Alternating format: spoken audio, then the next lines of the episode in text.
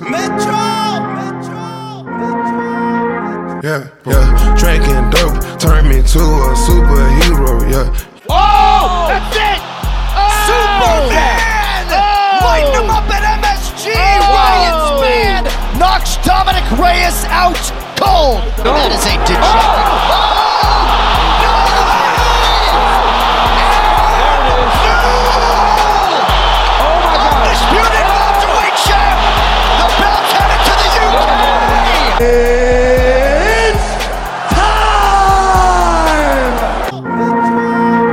Yeah. Les amis, les amis, les amis, on est à la fin du sprint de 2023 et on est le tourne ça le 30 décembre parce qu'on a eu toutes les misères du monde à se réunir. Au final, on n'est que deux. Donc, parce qu'on s'est dit merde, il faut quand même qu'on le fasse. Euh, certains de nos copains euh, l'ont déjà fait en plus et on s'est dit tiens, allez, c'est parti pour la rétrospective de l'année 2023. Enfin, pas vraiment la rétrospective d'ailleurs, c'est plus un podcast sur les combats marquants, c'est comme ça qu'on le titre. Et c'est comme ça qu'on l'a pensé également, les combats qui nous ont individuellement marqués en cette année 2023. Vous le savez, sur la chaîne du CCS, on fait tout. Quand on fait des cartes, on fait tout, de premier combat au dernier, ce qui nous permet donc, quand on les regarde, enfin quand on les, quand, quand on les, quand on les analyse et quand on les débriefe, on voit aussi ces combats-là. Donc on a certains combats un peu underground euh, qui font partie de nos combats marquants de l'année, et on a aussi des combats beaucoup plus, euh, comment dire, des, des combats au rayonnement bien plus important. Et on va parler de tout ça avec l'immense, l'incontournable, l'inénarrable Lionel. Bonjour mon cher Lionel. Oui, bonjour monsieur le CEO. Tu as, là, tu es tombé sur ton dictionnaire des superlatifs. C'est trop, c'est trop, c'est trop. Euh, ouais, bah écoute, une, ouais, ouais, bah écoute, là, on fait, on fait un coucou à monsieur Arnaud et monsieur Enzo qui n'ont hélas pas pu être présents avec nous. Comme tu l'as sous-entendu, c'est pas faute d'avoir tenté, mais en cette fin d'année, ça a été très compliqué de réunir, à, à- voilà, de, de parvenir à réunir tout le monde. Puis comme tu dis, voilà, on avait quand même euh, à cœur de le faire, donc voilà, on leur fait un bisou, ils sont là en pensée avec nous. Et le plus important, c'est qu'ils le savent, on les embrasse et on ne leur en veut pas du tout. On le sait, on est tous touchés par le syndrome de l'occupation autre que celle du podcast et donc on imagine que c'est difficile pour eux, sachant que d'ailleurs je sais très bien qu'ils auraient adoré être là euh, et qu'en plus de ça, euh, en plus voilà, on les embrasse et on les retrouvera très vite bien sûr avec, euh, avec grand plaisir. Cette année 2023, en, bref Lionel, tu... J'ai souvenir qu'on a fait un podcast fin 2022 en disant, en râlant un peu sur l'année du UFC parce que tant au niveau des matchmaking qu'au niveau euh, des pay-per-view qu'au niveau de, de l'année en tant que telle. Cette année 2022, elle a été marquée notamment, euh, j'y pense là parce que, c'est difficilement oubliable. Mais cette année 2022 se termine par la gifle de Dana White auprès de sa femme qui est quand même filmée et qui est un, un assez bon, euh, un assez bon révélateur qui a été cette année 2022. 2023 était beaucoup plus propre, je trouve. Ah ouais, totalement. Et à, à cet égard, je suis étonné parce que j'ai vu passer plein de, euh, plein de commentaires ou même de posts thématiques ou quoi qui disaient que cette année à l'UFC avait été très décevante. Ah bon Écoute, moi, c'est pas l'impression que j'en ai. Moi, j'ai vraiment eu l'impression cette année que, euh, que l'UFC a vraiment, euh, comme tu disais, remonté d'un net cran par rapport à, à 2022. Euh, moi, j'ai, je garde le souvenir. Alors, il y a eu beaucoup de combats peut-être décevants, d'events décevants qui étaient en deçà, mais moi, je garde le sentiment général euh, d'une année assez intense, vraiment dans tous Mm. les sens du terme. On a été souvent, euh, notamment dans les, on a pu être déçu après par les events en eux-mêmes, mais j'ai souvenir qu'on a beaucoup de previews qu'on a fait, on était vraiment émoustillés par les combats qui s'annonçaient, par ce qui nous étaient proposés, et je trouve que on tape suffisamment sur Dana White et sur l'UFC, souvent avec raison, mais je trouve que cette année, ils nous ont offert des choses qui étaient vraiment appréciables. Vraiment, alors je ne sais pas si c'est à cause de la concurrence euh, de plus en plus naissante, on sait que le Bellator et le PFL euh, euh, ont fusionné, on sait qu'il y a eu pas mal de cartes One, le KSW on en a pas mal parlé ou quoi, donc est-ce que c'est ça qui les a un peu titillés? Je sais pas. Je crois qu'aussi, bon, on va en parler à travers les combats euh, qu'on va débriefer, enfin dont on va, sur lesquels on va revenir. Euh, il y a eu aussi, ils ont bénéficié, l'UFC, ils ont de la chance souvent, je trouve. Et cette Mhm. année, ils ont bénéficié euh, de match-ups qui ne devaient pas forcément se faire, qui se sont faits, ou de combats qu'on n'attendait pas forcément, qui se sont révélés bien meilleurs que ce qu'on attendait, avec de nouveaux champions totalement inattendus. Et tout ça fait que, euh, bah, encore une fois, je sais qu'il y en a beaucoup qui me tapaient dessus, nous, on trouve, moi en tout cas, que l'UFC reste quand même euh, l'organisation de loin numéro un en MMA. Quoi. Oui, oui. La plus grosse, le plus gros raté peut-être de l'UFC, c'est peut-être notre jugement franco-français qui nous fait le dire, c'est d'avoir raté le train d'Oumé, quoi. Au final. Oui, oui, absolument. Ça, c'est ça, c'est même intéressant de le dire parce que euh, même aux États-Unis, ils en ont parlé. Tu vois, à la limite, on pourrait se dire on est peut-être biaisé ou quoi, mais dès ah. que effectivement ce fameux, euh, cette fameuse soirée euh, du PFL a eu lieu, beaucoup d'observateurs, de, journalistes américains interpellaient Dana White en disant hmm. qu'effectivement ils avaient raté le divertissement absolu. Ah ouais, bah Ariel le lendemain, enfin le surlendemain. Spinning Back Fist, MMA Junkie, tout le monde l'a relayé. Non, non, mais c'est. Euh, tu Doumbé, tu signes Venom Page, quoi. En fait, c'est con à dire, mais euh, tu te rattrapes. C'est là que. Ouais. Oui, absolument. Et et en même temps, euh, Doumbé n'a pas fait mystère non plus qu'au PFL, il n'allait pas forcément y rester très longtemps. Donc, euh, qui sait si d'ici, euh, je ne sais pas de combien de temps est son contrat, mais ce ne serait pas impossible vu ses résultats. Il n'est pas encore très vieux. il a encore le temps. Parce que tu vois, Page, Page moi, je pensais jamais le voir à l'UFC. Je me disais c'était beaucoup trop tard ou quoi. Une signature au PFL m'aurait semblé logique. Là, il débarque, je ne sais pas pourquoi, je ne sais pas trop ce qu'il va faire. Effectivement, nous, on aurait, on aurait préféré voir un Doumbé, c'était même plus cohérent sportivement. Effectivement, ça ressemble à une, à une, une tentative de se rattraper aux branches. un peu mal. Bah, après, si, l'UFC se projette, on peut en parler deux secondes, hein, mais si l'UFC se projette un petit peu, partant du principe que Doumbé connaîtra peut-être pas 2025 au PFL, tu signes Doumbé en 2025 et tu fais un Venom Page Doumbé à l'UFC.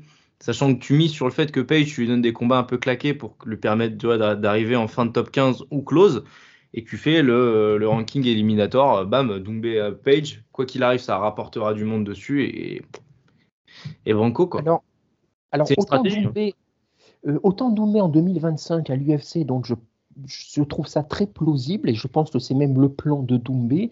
Autant Page, je pense qu'il aura déjà disparu. Parce que tu vois, là, il va affronter Hollande. Déjà, déjà je ne le vois pas affronter Hollande. Je ne le vois pas passer Hollande. Ah oui, c'est vrai, c'est vrai, On, en, on, en, reparlera. Et je pense qu'à mon avis, Page, il vient vraiment pour euh, prendre le plus possible les plus gros chèques dans un temps très court et terminer sa carrière. Je le vois, je le vois même pas durer deux ans, Page. Il fallait signer au PFL si tu voulais faire ça, non? Parce que tu gagnes plus d'argent ben, au PFL. Je sais pas. Je sais pas, je sais pas. Après, je sais pas exactement ce qui lui était proposé, effectivement, je sais pas. Mais Page, déjà, enfin, on en reparlera quand, le, on en reparlera tant on, s'égare. Absolument. On s'égare. Non, mais après, tu peux partir du fait aussi de se dire, je vais avoir plus de followers et je vais plus pouvoir faire de placement de produits ou je sais pas quelle merde. Tu as aussi ce que tu gagnes à l'UFC, mais ce que tu gagnes en, en, merchandising aussi. Et ça, l'UFC, malheureusement, euh, c'est euh, ô combien au-dessus du PFL et tout le reste. N'est pas Cédric Doumbé qui veut. Bref, on parle des combats qui nous ont marqués en 2023 et on va commencer avec toi, mon cher Lionel. Alors, on a une liste de, allez, on va dire 7-8 combats. Hein. Euh, chacun, on va rajouter, je vais, citer ceux d'Arnaud qui m'a envoyé parce que vraiment, il aurait aimé être là. Tu, bah, il en a cité trois, voilà, tu vois. Où est-ce que tu veux, où est-ce que tu veux aller, toi, en, premier lieu, mon cher Lionel? Qui envie tu Qu'as-tu envie de citer en premier? Voilà, alors sachant que voilà, il y a beaucoup de combats, on les avait tous les deux, voire tous les quatre avec Arnaud et Enzo, donc ça regroupe un petit peu, en gros, les combats euh, euh, tous les combats mêlés, c'est à peu près voilà tous les combats qui nous nous ont nous ont un mm. peu marqué. Euh, alors voilà, moi j'ai tenté de les mettre dans un ordre plus ou moins chronologique. Hein, il y a peut-être une erreur ou deux, sachant que les combats dont on va parler, c'est pas forcément c'est des combats qui nous ont marqués, mais dans tous les sens du terme. À la fois parce que par leur qualité, mais à la fois aussi par la dramaturgie qui peut les entourer, et surtout du fait qu'ils nous ont marqués. Voilà, parfois dans le bon, parfois dans le mauvais sens du terme. Et moi, bah, je vais commencer par le bah, le combat l'un des combats qu'on attendait le plus en cette année, euh, qui a été le, bah, le Marachev contre Volkanovski, le premier, donc lors de l'UFC 284, euh, parce que c'était euh, le combat, l'un des, des match-ups les plus intrigants qui nous avait été proposé depuis des années. Voilà, effectivement, mmh. Marachev qui venait de, de, rouler sur Oliveira, qui avait cette aura d'invincibilité en lightweight, Volkanovski, bah, qui est qui, à mon avis, sera désigné comme le probable GOAT des featherweight quand il prendra sa retraite à l'UFC, qui montait, qui faisait ce pari fou euh, d'aller tenter la double ceinture dans la catégorie du dessus contre le monstre mythique supposé imprenable. Euh, donc déjà, c'était, euh, c'était, il y avait toute une aura autour de ce combat. Et ce qui a été incroyable, c'est que bah, Volkanovski a failli le faire. Voilà. C'est un combat qui était, qui. Alors moi, c'est paradoxal parce que tu vois, j'en garde pas forcément un super grand souvenir dans la mesure où c'était pas un combat bling bling. Je sais pas si tu es d'accord avec moi. Tu vois, c'était pas le combat il n'y a pas eu de chaos, il n'y a pas eu de trucs incroyables, de retournement de situation. Par contre, ça a été un combat. Tu vois, c'est pas forcément le combat fan-friendly pour qui ne connaît pas l'UFC. Tu vois, tu, euh, tu, vois quelqu'un qui voudrait commencer avec. Ça reste de la bâton. Hein. Ça a été un, un, régal, euh, un régal technique vraiment, parce que Volkanovski, euh, même s'il a perdu, euh, a été, euh, a montré en quoi c'était un immense combattant. Quoi. Il a réussi, grâce à une prise de masse bien étudiée déjà, il avait réussi à s'élever au niveau de la puissance, au niveau de Marachev. On se souvient que, en clinch, c'est lui qui avait le dessus, ce qui était juste incroyable. il avait résisté. équilibré, quoi. Absolument, il avait réussi à résister aux assauts au sol euh, de Marachev, ce qui était là aussi, c'était complètement, c'était science-fictionnel. Et, euh, euh, voilà, et ça fait partie de ces combats qui, bah, qui nous ont surpris, un poil frustrés aussi, parce que c'était peut-être moins spectaculaire que ce qu'on avait escompté, mais par contre, c'était un régal d'intensité, c'était un régal de game plan, de technique, de tactique. Euh, Volkanovski a fait jeu égal avec Marachev au sol, mais Marachev lui a réussi à élever son game au niveau du striking et ses limites euh, debout qu'il a gagné ce combat, euh, alors qu'on vraiment pouvait attendre le contraire.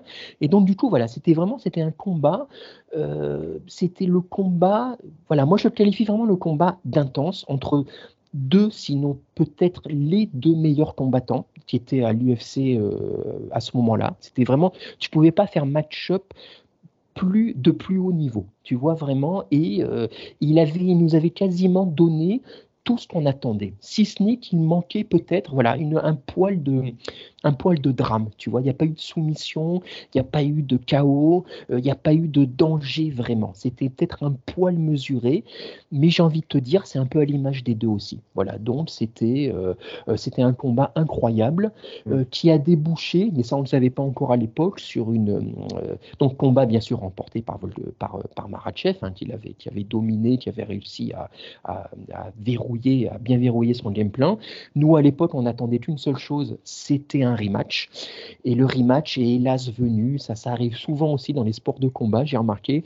Euh, quand tu attends un rematch, souvent le rematch est décevant. Parce que voilà, il est arrivé, euh, euh, il est arrivé six mois plus tard, mais Volkanovski a pris un short notice, il n'était pas prêt. Et cette fois-ci, Maratchev voilà, l'a submergé, l'a noyé assez rapidement. Et double frustration parce que du coup, le combat a été beaucoup moins intense que le premier, beaucoup moins intense que ce qu'on attendait. Et nous a surtout privé d'un vrai rematch, du vrai rematch qu'on pouvait attendre et que du coup on aura aujourd'hui, je pense jamais. Complètement, complètement d'accord. Euh, c'est assez, euh, c'est assez dingue euh, quand on y repense, mais, mais ce, ce, ce duel-là, il est homérique. Moi, j'ai un souvenir, j'ai un souvenir assez extraordinaire de ce combat parce que pour moi, c'était vraiment le, le, bah, le combat des chefs au moment, au moment un peu parfait je sais pas, c'est. Euh, je sais pas, c'est, moi j'ai un super souvenir de ce combat-là parce que c'est aussi la bataille tactique. C'est, euh, ça aurait été euh, chiant, on va dire, et ça, moi en tout cas j'aurais un souvenir moyen si les deux combattants n'avaient pas parfois été un peu à corps perdu aussi. J'ai trouvé que les deux c'était quand même, malgré le fait que c'était très tactique, c'était quand même lâché, tu vois. Et, mm. euh, et, certes, il n'y a pas eu de, de grands moments durs, à part le, flash knockdown de, de Marachev au round 1. Tu sais, quand euh, Volkanovski a le genou qui tombe par terre avant de se relever très mm. vite. Et justement, le fameux euh, semi-knockdown aussi de Volkanovski au round 5, le, le, round 5 qui est clairement à l'avantage de Volkanovski. moi, j'ai dû, encore une fois, même encore aujourd'hui, j'ai du mal à dire que Marachev a dominé ce combat. J'aurais tendance à juste dire qu'il a fait un tout petit peu plus que Volkanovski. Je te rappelle que pour moi, à chaud, je voyais Volkanovski gagnant. Hein. Mm. Non pas que j'ai euh, la, vérité absolue, mais de mon point de vue, je lui voyais euh, le round 4, le, le, de mémoire le 2, 3, 5, je sais plus, mais peu importe. En tout cas, le, ouais, le 1 et le 4 est pour, est pour Marachev de mémoire.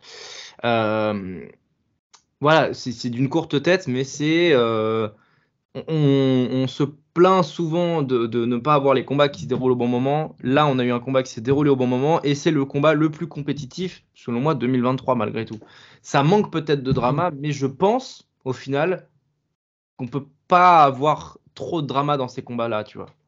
Euh, par exemple, ah, le, le, Rory McDonald, qui est peut-être le combat de, la, de la dramaturgie, mm. c'est pas un combat qui était aussi attendu que le, que le Marachev Volkanovski, tu vois. Oui, non, mais Jones, euh, mais Cormier Jones, c'est particulier. Là où il y a du drama aussi, mais c'est un combat à part. Ah non, mais je suis tout à fait d'accord.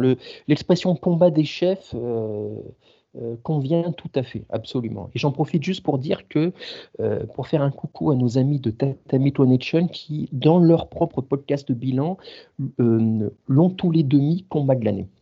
Celui-ci. Mais moi, je, je, le mettrais aussi, je pense. Hein mais par le pur aspect compétitif, quoi. Oui, absolument. Ben, eux, eux, parlaient aussi de ce que tu viens de, détailler, c'est-à-dire aussi tout l'aspect euh, drama autour, tu vois. Le fait que les deux à l'époque étaient bah, numéro un chacun dans leur KT et peut-être bah, numéro un et deux euh, de, de l'organisation dans son ensemble. Hmm. Et d'ailleurs, on, a, on le verra ça dans le temps long, moi, je crois à cette théorie comme quoi Marachev a tout pour être le numéro 1 tout court des lightweight. Des lightweight hein. Dans les 25-30 euh, années, enfin dans les 30 années de l'UFC, là, c'est quelque chose qui, s'il reste en lightweight et qu'il nettoie la catégorie comme il est parti pour la nettoyer, euh, moi, je, lui mets plus de crédit que Rapid, je lui mets plus de crédit que, que d'autres avant, hein, que BJ Penn, que, euh, que tous ces mecs-là. Mais on en on, en reparlera bien sûr, mais juste pour ne pas être trop long dessus, mais euh, Marachev, j'espère déjà il restera en lightweight et qu'il prendra un peu les contenders, tu vois. Parce que pour l'instant, il n'a affronté en fait que Oliveira à qui il a pris la ceinture. Et mm. ensuite, il a affronté deux fois euh, Volkanovski, mais qui vient euh, de la catégorie en dessous. Euh, et encore, la deuxième fois, il devait réaffronter Oliveira, tu vois. Mm. Moi, j'aimerais bien que maintenant, il prenne un peu JJ, il prenne un peu les mecs derrière pour que, bah, pour que ça fasse tourner un peu, puis qu'on le voit contre, contre d'autres adversaires, quoi, tout simplement. C'est ce qui se destine de toute façon. Euh, après, il y aura Tsaroukian, euh, il y aura. Euh, J'espère. Quelqu'un qui va monter. Euh, non, non, mais c'est possible. C'est vrai que malgré tout, même si la KT des, des lightweight, elle est, elle est à, kiffer tellement elle est, tellement elle est belle, les places bougent peu. Ça, c'est vrai par contre. C'est vrai, absolument. si si c'est pas, si pas les mecs dont on a parlé, après, c'est Poirier, c'est Chandler, quoi. lol. Les deux viennent de perdre. Chandler, il, s'arrête de combattre, il s'arrête de prendre des protes, de faire des secret juice en attendant Connor désespérément je pense que même si tu lui donnes le title shot aujourd'hui, il dit non, je veux Connor. Ah, très certainement. Je suis mauvais en boxe. Et à la limite, qui, euh, qui pourrait l'emblâmer euh, Bah, Sarukian, etc. Genre, euh, tu prends un spot, gars, euh, sors des rankings, quoi. Ah ouais, ouais, bien sûr. Ouais, mais de toute façon, quand tu affrontes Connor, c'est presque un combat hors circuit, j'ai envie de te dire. Voilà, c'est le. Il devrait faire, tu sais, une ceinture, euh, euh, euh ceinture glamourousse ou ceinture money fight. Je sais pas comment tu peux l'appeler, mais euh, tellement c'est spécial. Voilà, quel rat. Bref. bah moi, le combat que je vais évoquer maintenant, comme ça je vais l'évacuer tout de suite, à la limite, c'est Adesanya Pereira 2.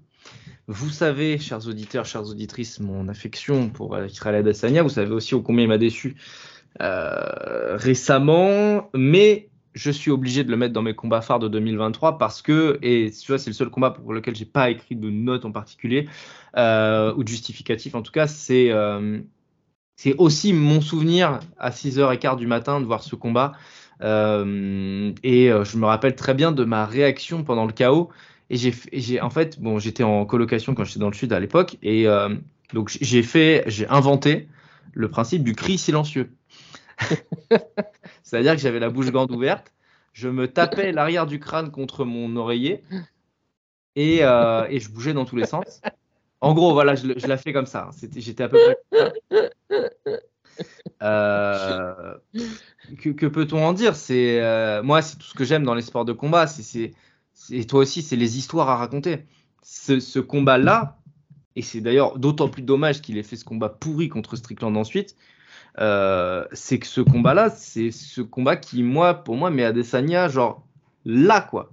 Quand je dis là, c'est pas euh, euh, calmez-vous, hein, c'est pas GOAT, c'est pas le meilleur le middleweight de tous les temps, c'est pas si, c'est pas ça, c'est juste de dire Adesanya marque les livres d'histoire et à sa manière, il rentre dans une forme de légende. Pour moi, c'est ce combat-là qui lui fait passer la bascule parce que quand tu bats euh, Vettori qui est nul comme c'est pas permis, quand tu bats euh, qui euh, a pas pris assez de risques, quand tu bats euh, Romero qui se décide à faire un anti-combat, quand tu bats euh, ces mecs-là, tu vois, tu dis bon bah voilà, c'est le nouveau Anderson Silva. Moi, enfin, les gens me font rire avec ce truc. Anderson Silva, c'est 14, je sais plus combien de défenses de suite, etc. et 14 victoires de suite, machin. C'est bien. Mais citez-moi, citez-moi trois quarts des mecs qui l'ont tapé les gens ils vont citer Victor Belfort, ils vont citer ces mecs-là, mais au final, ils vont citer Bisping aussi, mais euh, enfin il est perdu, mais bon, bref. Euh, il y a des combats, euh, je, je, comprends la logique par laquelle il y a des combats qui sont là pour augmenter le nombre, tu vois, parce que les mecs sont juste pas assez compétitifs ou toi tu es trop fort dans ta catégorie. Ce duel-là, est-ce que lui permet d'avoir Pereira, Alex Pereira dans sa carrière à Desania, c'est immense en fait, parce que ce, cette victoire par KO et tout le storyline qui a été fait autour, qui a été pour le coup bien fait par l'UFC d'ailleurs, ils ont bien vendu le truc. Le fait d'avoir ce KO-là, c'est extraordinaire. Il y a des édits encore qui continuent d'être faits sur son combat. Avec le mec, c'est le dernier maître de l'air, il lui met une flèche de feu, une flèche d'eau, une flèche d'air, une flèche de terre dans la tronche, et l'autre, il finit six pieds sous terre. J'ai vu ça il y a une semaine, je l'avais jamais vu la vidéo encore. Ce combat-là d'Adesanya et cette performance, surtout ce risque énorme, enfin, tu te rappelles du combat, Lionel, c'est quand même la, réponse de, Eugene Berman et de son clan, elle est quand même folle. C'est de te dire, à un moment donné, il va falloir que tu acceptes de te faire coincer. Et là, il va falloir que tu le contres parce qu'il a sa manière de taper, c'est la même. Et tu vas avoir une ouverture pour le taper à l'arcade. Et moi, je suis combattant. Euh, ce mec, j'arrive pas à endormir la nuit tellement j'en fais des cauchemars parce qu'il me, il me, il me, il me met KO alors que je le domine 90% euh, du temps. Je dis, mais vous êtes fous, les gars. Qu'est-ce que tu me racontes? Qu'est-ce que tu me racontes? Et en fait, c'est beau parce que c'est l'histoire de deux personnes qui se. Enfin, je, cite Berman et Adesanya, mais évidemment, ça va au-delà de ça. C'est deux personnes qui se font confiance, qui savent qu'il va y avoir un moment émotionnel fort, mais c'est pour avoir un moment émotionnel positif encore plus fort. Et ça a marché. Et je trouve ça ouf.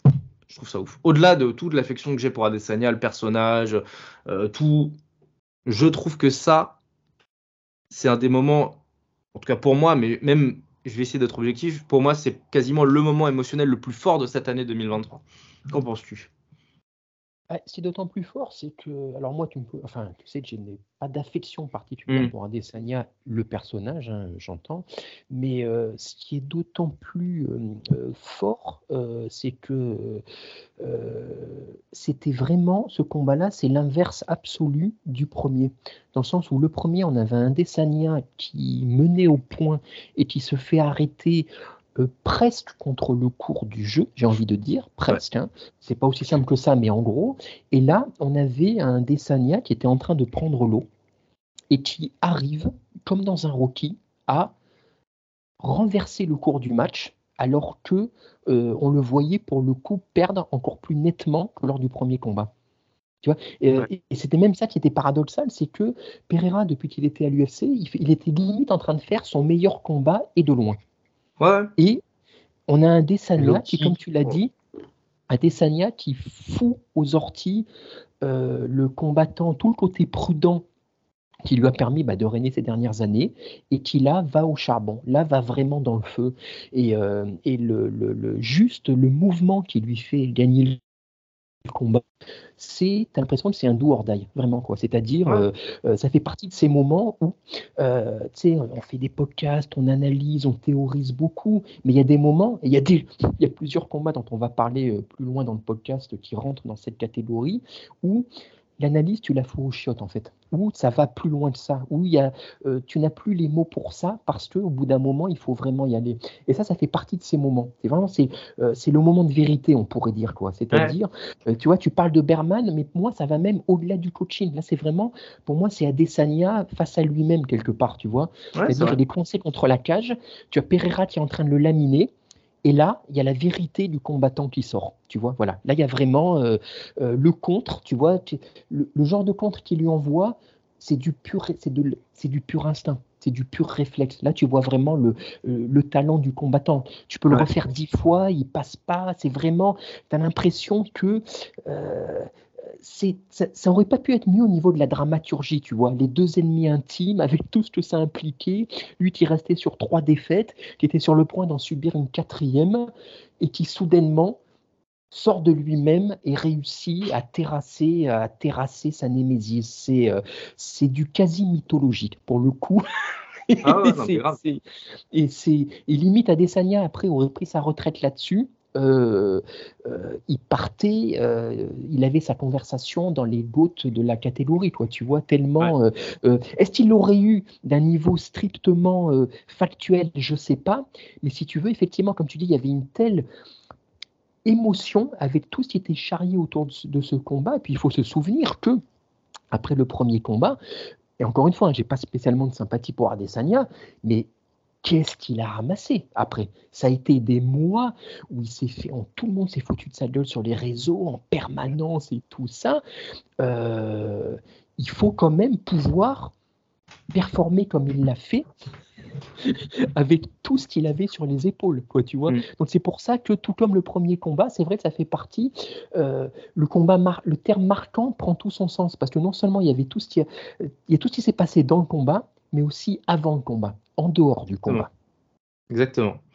Exactement, exactement. Non, non, c'est. Euh, moi, j'étais, je pense avoir fait euh, le laïus suffisant, mais euh, pour moi, il n'y a pas d'égal cette année en termes de, puissance, de puissance, de, de, d'émotion procurée. C'est, c'est trop fort, trop fort, trop fort.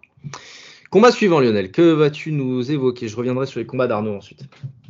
Euh, alors, bah alors là, au niveau les, alors ça, ça va être vraiment un combat purement émotionnel puisque c'est le combat entre John Jones et Cyril Gann à l'UFC 285 parce que euh, parce que, bah alors, parce que, bah, bien évidemment, c'est le combat euh, des poids lourds. C'était la ceinture était vacante, donc euh, avec tout ce que ça, c'est les poids lourds, la catégorie reine, avec tout ce que ça implique.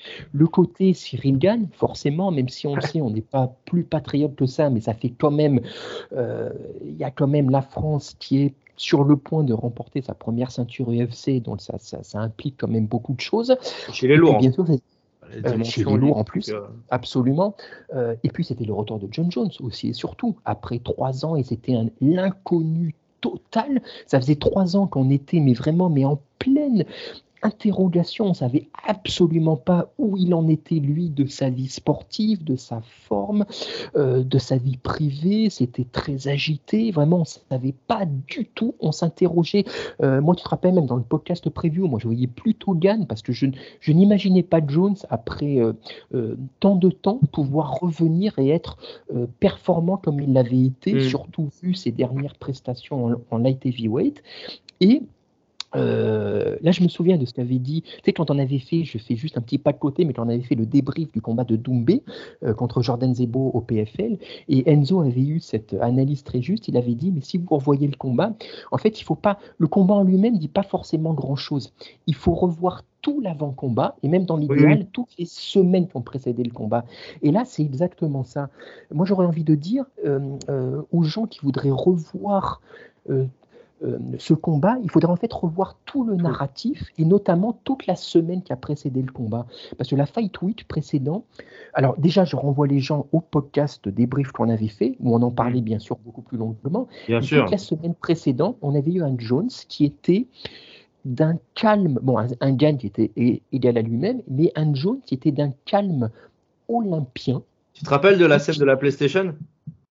Oui, bien sûr, évidemment. Mais si tu veux, c'est même pas ça qui m'a le plus marqué. Moi, c'est vraiment une interview que Don Jones, je me souviens plus, je crois que c'est à RMC Sport, il me semble, et où Jones, qui est d'un calme, mais tu sais, presque perturbant, et qui explique tout ce qui va se passer pendant le combat. Ouais, et ça se passe. Et ça se passe à la seconde près. Et tout ce qu'on avait imaginé, tu te rappelles, on avait fait des analyses, on en avait fait un space, on en avait parlé pendant des heures, on se demandait ou quoi. Et Jones est arrivé et il a rendu ça facile. Voilà, moi c'est ça, moi c'est peut-être mon plus gros choc de l'année de voir à quel point tout ce qu'on avait pu imaginer, tout. Euh, Gann, c'est quand même pas n'importe qui, tu vois, on a tendance à se moquer un peu, notamment depuis, mais ça reste quand même euh, bah, un poids lourd qui est dans le top 5 à l'UFC, euh, qui a quand même fait un combat très serré contre Ngannou, qu'il a perdu certes, mais de peu. Jones arrive, c'est son premier combat en poids lourd, et il t'expédie ça en deux minutes en rendant ça facile. Tu avais l'impression que tu avais un amateur ou quelqu'un qui était jamais rentré dans une cave, qui n'avait jamais fait de sol. Jones arrive, il te le soumet en deux minutes, il n'y a même pas eu de combat. Et en fait, on a tous été choqués. Tu te rappelles, on a regardé le combat en direct, comme d'habitude, on se, euh, on se parlait euh, par Messenger, tu vois. Et en fait, tout le monde a été. Moi, je me souviens, j'ai été. Ça m'a presque énervé. Tu vois, ouais, moi aussi, j'étais énervé. Ah ouais, là, tu vois, c'est. Ça fait 15 en fait... jours que je me fais des scénarios et tu me penses ça, quoi. Genre, et exactement, quoi, tu vois. Et en fait, sur le coup, on a été très dur avec Gann, mais plus le combat vieillit, plus moi, en fait, je rends grâce à Jones d'être arrivé, d'avoir posé ses couilles sur la table, tu vois, et de se dire, bah, non, mais en fait, je suis John Jones. De toute façon, euh, chaque, chaque seconde qui passe donne plus de crédit à Jones et en fait perdre à Cyril, malheureusement. Hein, euh, c'est absolument, absolument. Terrible à dire, mais, euh, mais aujourd'hui, tu vois, je suis d'un point de vue américano-américain. quand je vois Cyril Gann qui, qui, qui call out Thomas Pinal pour la ceinture, bah oui, mais, mais encore quoi. Non, mais absolument, tu vois. Et Jones, bah, c'est la, c'est, c'est la, victoire de la, bah, de l'entraînement, parce qu'on est, on s'est aperçu en fait. Et moi, c'est là où je, je, je euh, là voilà, vraiment, je fais mon mea culpa, tu vois, parce que je fais partie des gens qui avaient un peu moqué Jones quand je l'ai vu arriver avec son, avec son petit bidon, tu vois. Je me suis dit, mais c'est pas possible. Qu'est-ce Et en fait, non. Oui, je me rappelle. avait été. La ah Absolument, tu vois, mais tout, en fait, tu te rends compte avec le recul que euh, bah, tout avait été préparé, tout était maîtrisé, tout était contrôlé, tout était prévu. Quoi. Sa prise de masse, il l'a fait de la meilleure des manières. Le game plan était le bon, l'exécution était parfaite. Il sait, je ne sais pas quoi dire, quoi, tu vois. Même l'après-combat est parfait. Tu sais, quand il se met à danser, je sais pas si tu te rappelles, John se met à danser dans la cage. Tu vois, voilà pour se moquer de, bah, c'était pour se moquer un peu de Gann. C'était pas méchant, c'était taquin, tu vois, mais des vidéos de Gann qu'on avait vues qui sortaient où il hmm. dansait un peu. Enfin, il a tout fait parfaitement. Jones est arrivé, vraiment, il a tout fait. C'était la soirée, le combat idéal. Il a tout fait parfaitement. Et si tu veux, le combat en lui-même, c'est pas un beau combat. Il était trop court ou quoi. Mais moi, ça m'a marqué parce que c'était le, général en chef qui arrive qui applique le game plan parfait et qui, Veni Vidi Vici, quoi, vraiment. Il est arrivé, il a tout pris, il est reparti euh, euh, bah, comme le roi qu'il est, quoi. Voilà, j'ai rien à dire d'autre. Et, et, tu ne peux pas, moi c'est ce que j'avais dit dans le podcast de débrief, quels que soient les griefs que tu peux avoir contre Jones avant ou machin, une fois passé ce combat, bah, il n'y a plus rien à dire. Il y a juste à fermer sa gueule. non, mais en vérité, ce combat-là, dans sa légende, dans sa legacy, euh, il est quasi top 1 en fait. Ah mais il est incroyable. Si tu veux, après, tu as des combats. Il a quand même fait des performances incroyables en light heavyweight. On gardera sa soumission contre Machida, ah ses combats contre Cormier, tu vois. Voilà, son, sa guerre contre euh... Gustafsson, exactement. Même ce qu'il met à Shogun, hein. ce qui met à Shogun, c'est très fort à l'âge qu'il a. Complètement. Mais c'est vrai que celui-là, il y a une, il y a une sensation de à la fois de plénitude et de telle domination que ça en devient presque insolent, quoi, tu vois, de, de, il a rendu le combat facile. Or, un combat contre Gann pour la ceinture ne devrait pas être facile. Et lui l'a rendu facile. T'as l'impression que c'est lui qui a inventé le MMA, quoi. Ou c'est que le MMA ah a été inventé en regardant Jones s'entraîner. Un peu, ouais, ah ouais, absolument. C'est un peu dingue. C'est un peu dingue. Euh, combat suivant, on va rester dans des trucs un peu hype pour l'instant avec des gros noms, puisque je vais citer euh, Justin Gagey contre Dustin Poirier numéro 2. Bon là je pense qu'on va aller assez vite, mais, euh, mais moi je voyais dans aucune stratosphère Dustin Poirier être mis KO dans son prime. Justin Gagey m'a donné tort et en plus avec un KO qui était vraiment pas à prévoir quoi. le head kick donc c'était pour la ceinture de la BMF en l'occurrence laissé vacante par El Grande Jorge Masvidal. Euh, et euh, bah, le premier round euh, était plutôt équilibré, mais quand même à l'avantage de, Poirier, on voyait que c'était lui qui installait son game. Et dans le deuxième, Justin Gagey s'installe un peu plus, il rapproche un peu la distance de mémoire. et en fait, bah, son, son KO est extraordinaire. On est sur un des KO de l'année, malgré tout. encore une fois, un truc un peu de climax, quoi.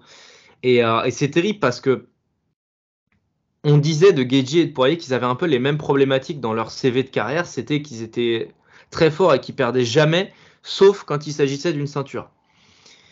Que Dustin Poirier perde encore une fois avant la limite, parce que je rappelle que ces deux derniers title shots, il perd euh, deux fois par soumission contre euh, Dobranks et contre, et contre Rabib.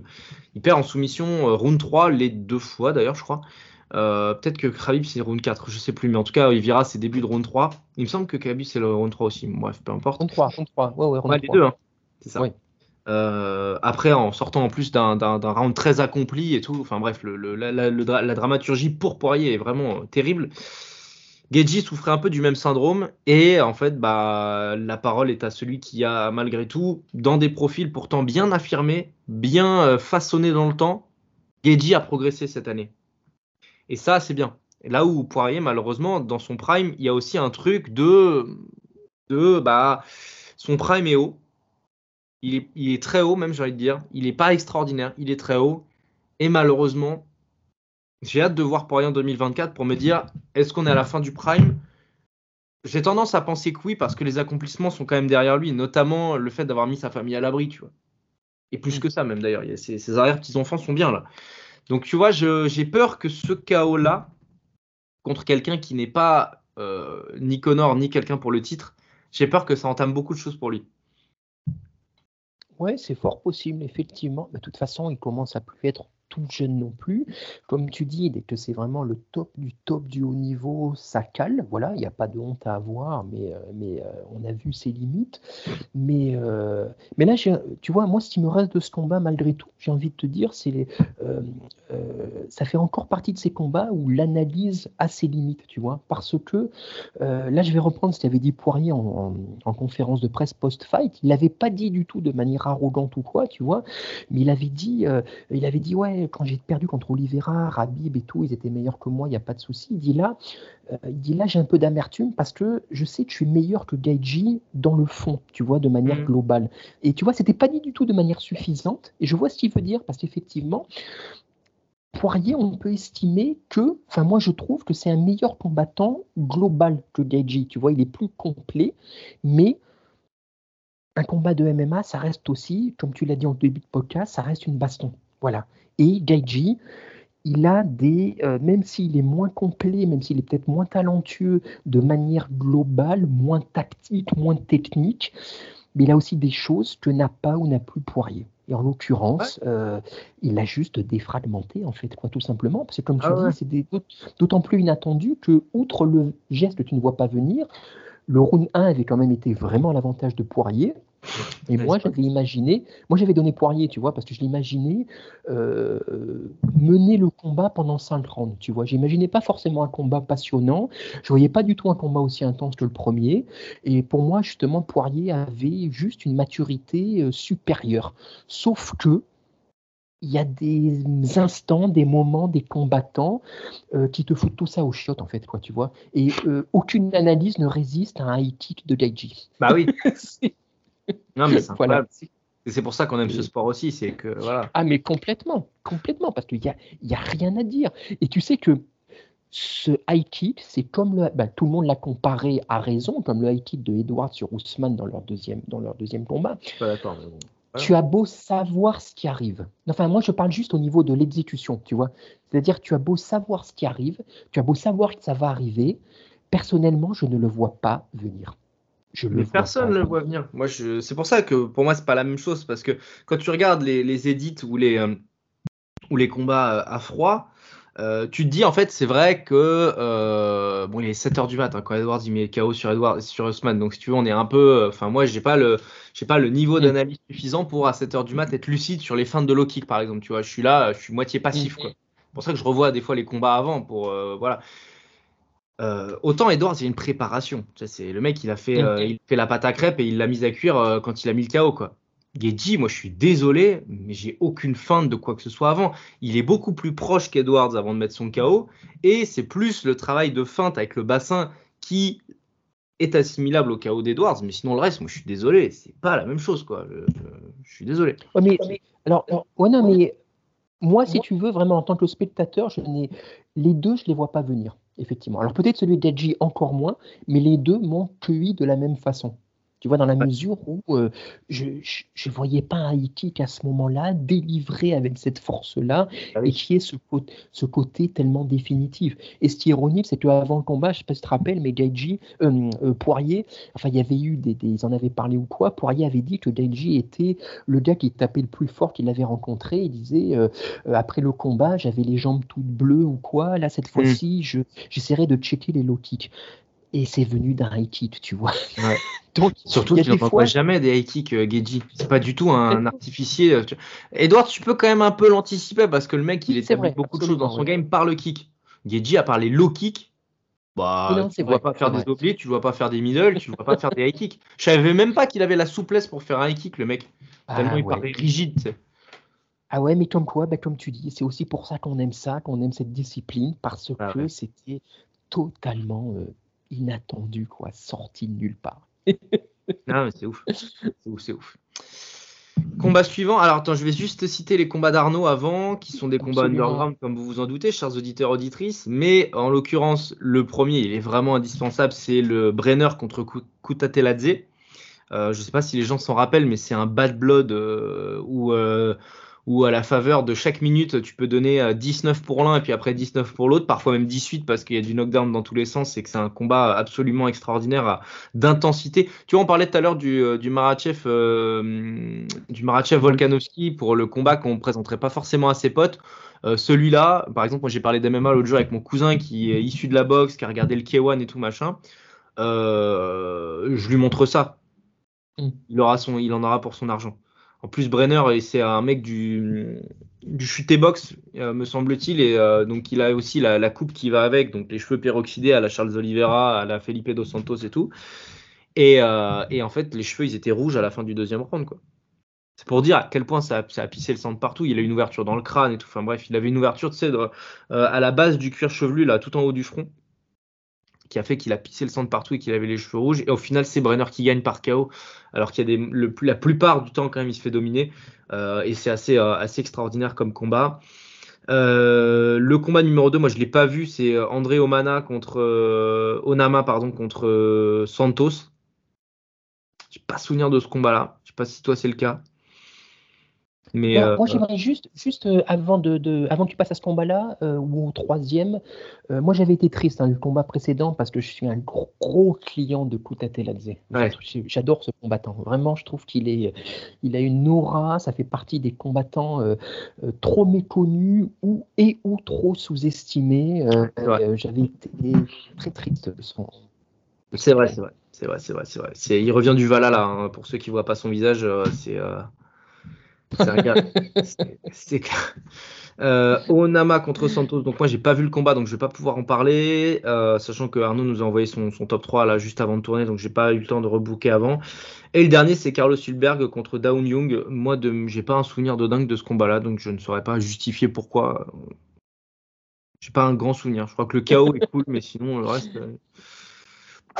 Euh, je, t'avoue, là pareil, il les a envoyés juste avant, donc j'ai pas eu le temps de me remettre dedans. J'ai pas souvenir de ces deux derniers. Voilà, donc euh, je, je, n'apporterai pas beaucoup. Je sais qu'Onama a du talent, par contre. Je sais que c'est un bon. Je sais qu'il a, il est, il a du potentiel et tout. Euh, un peu imparfait et tout machin. Je crois qu'il a pas une très bonne défense, par exemple en boxe. Euh, c'est le mec qui peut jeter de temps en temps, mais par contre, il a des vrais bons skills à donc à surveiller. Carlos Sulberg, là, je crois qu'il va combattre pour rentrer dans le top 15 des, des light heavyweight dans pas longtemps. Euh, bon, voilà, euh, il vient d'un, il vient d'un coin du monde euh, pour lequel j'ai beaucoup d'affection, mais mais mais il a les défauts de ses qualités, quoi. C'est c'est puissant, mais c'est pas tôt. Oui, oui, oui, c'est bien Peut-être en, 2024. c'est à toi, mon cher Lionel. Combat suivant que tu as. Alors, le combat suivant nous mène à l'UFC 288 avec le title shot des, bantams, des, ouais, des bantams entre Sterling, qui était à l'époque donc tenant du titre, et euh, Cerudo, qui faisait son comeback. Et écoute, bah, c'est un combat euh, que moi je, je, je toujours pas vu, hein. un peu euh, que je comparais à Marachev Volk dans la mesure où, euh, pareil, c'était pas un combat hyper spectaculaire. C'est un combat qui, pour les, euh, les gens qui s'initieraient au MMA, ils pourraient trouver peut-être un combat qui est un peu, un peu ennuyeux ou qui manque de, qui manque de flashy, si on peut dire. Mm. Mais par contre, d'un point de vue, alors pareil, très intriguant avant, parce qu'on se demandait, euh, euh, bah, Sterling, il venait de donner la leçon à Yann, euh, on se demande de, à, à Yann puis. Euh, Cerudo, bah, ça faisait longtemps qu'on l'avait plus vu, on se demandait comment il allait arriver. Et euh, bah écoute, Cerudo a failli le faire parce que c'était un combat très intense. Moi, je garde souvenir d'un combat très intense. Euh, Mhm. Non pas qu'il y ait eu des retournements, pareil, pas de retournement de situation, pas de chaos, pas de menace de soumission, mais une guerre tactique et technique entre ben, deux géants de leur discipline. En fait, voilà, on les aime Ouais. ou on les aime pas, mais dans leur domaine, ce sont des cadors, il n'y a aucun souci. Cerudo avait fait un énorme travail de prise de masse, il était hyper balèze, et alors qu'on craignait qu'il soit débordé, il avait, c'est limite lui qui avait dominé Sterling en puissance pure dans les échanges de clinch, c'est lui qui avait le dessus contre la cage. Et Sterling, par contre, ben, il a réussi à faire euh, un combat très intelligent parce qu'il a un grand fight IQ en dépit de certaines de ses déclarations. Euh, euh, il avait réussi à ne pas se laisser avoir par la lutte de Cerudo en fait. Il avait Ouais. réussi à le maintenir. euh, euh, euh, voilà, ça peut être un combat frustrant parce que Sterling n'a jamais vraiment pris de dessus, mais il a réussi à ne jamais avoir le dessous, en fait, et à maintenir la distance Cerudo suffisamment loin pour pas se faire avoir. Voilà. Donc en fait, c'est un combat. Beaucoup avaient vu Cerudo en disant qu'il avait été plus offensif. Il avait peut-être été plus offensif dans les faits, mais en fait, c'était de l'offensive qui était resté stérile. Et Sterling, je trouve, avait fait un combat très intelligent, pas très palpitant à voir, mais il avait réussi à ne pas se laisser avoir en fait par la puissance, par le côté rouleau compresseur de Cerudo. Et de fait, j'avais trouvé que c'était un combat, je trouve toujours que c'est un combat technique, techniquement surtout et tactiquement, plus techniquement d'ailleurs, très intéressant. Voilà, parce que très intense entre deux brutes, mais deux brutes euh, euh, à la fois, c'est vraiment brut slash artiste, tu vois, voilà, qui avait. Et je trouvais que les deux avaient vraiment, ils s'étaient à la fois muselés, mais à la fois, ça avait, c'était resté intéressant. Voilà. Donc, je peux comprendre qu'il y en a qui trouvent ça euh, peu palpitant, mais moi, j'adore ce genre de combat. Voilà. Quand tu as vraiment à la fois un choc de volonté, mais aussi qui est euh, choc de game plan, et surtout quand tu as une opposition technique euh, euh, bah, de, de ce niveau. Quoi. Tu Ouais. sais, ça fait partie de ces combats où tu te dis, mais en fait, le MMA, c'est pas très difficile. parce qu'ils te rendent ça, tu vois, parce que te, tu as l'impression que c'est pas difficile, et puis, tu sais, comme des fois, tu vois des combats de boxe, tu te dis, bon, en fait, c'est pas très difficile la boxe, mais c'est. Mais voilà, c'est comme en- sur le ring, tu verras. Exactement, tu vois, mais c'est comme en art. On te dit qu'en art, c'est le, le, le, le, euh, quand tu réussis un tableau, quand tu as l'impression qu'un tableau ou un morceau de musique est facile à faire, qu'il n'y a pas de travail derrière, alors qu'en fait, il y a un énorme travail, mais le, le, le talent suprême, c'est de réussir à supprimer ce travail. Voilà. Ouais. Donc, et, euh, et. Sterling et Cerudo, bah écoute, euh, voilà quoi. Et, et Cerudo en était sorti ben, presque, même s'il avait perdu, le mec, il revenait quand même de combien? Deux, deux ou trois ans off. Trois ans de layoff. Et euh, trois ans de layoff. Et écoute, il avait été bah, plus, plus qu'au niveau. Donc, euh, Ouais. chapeau. Entre John Jones et, euh, et Cerudo, c'est vrai qu'on a eu quand même le, le, le ring rust euh, pas si mal. hein. Pas si mal. Absolument. Ah ouais. Euh, L'ironie étant que le- bah, les deux se connaissent et s'entraînent ensemble de temps en temps. Donc, euh, Ah, peut-être a bah, Cerudo a préparé Jones d'ailleurs pour Gann. hein. il y a une certaine logique. Il y a une certaine, il y a une certaine logique en effet. Euh, moi, je vais partir sur, je vais partir sur Josh Emmett contre Ilia Topuria. Euh, si tu le veux bien, mon cher Lionel. Comme j'ai pas noté les, les UFC, je, je sais plus si je l'ai dit en Mm. off en début de podcast, mais j'ai pas noté quand c'est c'est produit et tout machin. Donc, euh, je vous invite juste à, si vous aimez, si vous aimez la violence, à voir ce combat pour la simple et bonne raison que c'est euh, de mon, de mon souvenir là, tu vois, des, des- de mes années maintenant à regarder le MMA en direct, notamment, j'ai rarement. euh, là, tu vois, en 2023, il y a le, Jessica Andrade, euh, Lauren Murphy et celui-là. Pour moi, c'est les deux plus grosses branlées de l'année. Euh, parce que ça a duré en plus. Parce que ça a duré. Parce que techniquement, on peut dire par exemple du Marachev Volkanovski 2 que c'est une branlée, mais ça a duré un round, même pas. Euh, Emmett Topuria, ça a été au bout. C'est une. oui, moi j'ai rarement vu une telle branlée en direct. D'un côté, je vais faire un oxymore, mais il y a la résilience assassine d'Emmet. Et euh, de l'autre côté, il y a l'affirmation du maxi prospect qu'est Ilia Topuria. Euh, que peut-on en dire? Parce qu'au final, euh, Emmett, on sait qu'il a le KO power et qu'il a une manière de procéder dans sa boxe, une manière d'amener ses ses- Euh, Topuria a une variété qui est euh, ô combien plus intéressante et au moins, plus, au, moins autant puissante. Il a le sol. Euh, on va pas faire la preview du Volkanovski Topuria maintenant, non, maintenant, mais mais euh, il y a quand même un artiste complet, puissant qui plus est, qui sait vraiment. Moi, je trouve que c'est le combat qui lui a permis de, s'élever au rang de maxi prospect. Le fait de mettre une branlée comme il l'a mise à, comment il s'appelle à Bryce Mitchell, ça restait à l'époque, si tu veux, le, numéro 13 contre le numéro 8, je crois. Donc bon, il y a circonstances atténuantes. Si demain Jalen Turner met une branlée à, euh, je sais pas, à, qui, à qui, à Gamrot, ils font un rematch par exemple, je dis une bêtise, mais il lui met une branlée, bon, tu dis, ok, euh, Jalen Turner, on, on le savait déjà, mais c'est encore plus un prospect. Moi, c'est un peu la sensation que j'avais à l'époque, c'est bon, les styles font les combats, Bryce Mitchell, il est pas assez fort debout et euh, trop peu, il a été trop peu dominant au sol pour permettre à Topuria d'avoir plus de problèmes. Bon, bah voilà, c'est le, ça reste le 8 contre le 13. Là, d'avoir mis une telle branlée à un mec qui sort malgré tout d'un euh, d'un d'un combat pour une ceinture intérimaire quand même, et bah je- là, c'est vraiment ce combat-là qui a été pour moi le game changer. On savait que c'était une question de temps avant que Topuria accède au top. Je le voyais plus y accéder en 2024. Finalement, il va combattre pour le titre en 2024 et en début d'année qui plus est. Euh, donc euh, voilà, ce, combat me, me permet de, dire de Topuria qu'il est hyper legit dans cette catégorie d'assassin, euh, d'artificier. Et il l'a fait de la meilleure manière qui soit, en terrassant, c'est moins qu'on puisse dire, Bryce Mitchell et Josh Emmett dans un combat qui reste pour moi une, une branlée presque gênante à regarder à un certain moment du combat en fait. Ouais, totalement. Bah, ce, qui est, ce qui est intéressant face à quelqu'un comme Emmett, que, bah, on l'a vu récemment, comme euh, Emmett a, a- défragmenté Mitchell lors du dernier. UFC, c'est que Emmett, il est, euh, il est limité, mais il reste quand même hyper dangereux à tout moment. Et, euh, et Topuria a réussi à annuler ça en plus du reste. Ouais. Voilà, donc c'est vraiment c'était le, le genre, c'est le combat piège par excellence. Et tu vois que, et je pense que ça lui sera très utile dans le futur, euh, même ça, c'est pas qu'il en a pas peur, mais il peut, il peut passer outre. Il peut passer outre et, euh, euh, et faire son combat et dominer comme il l'a fait. Voilà.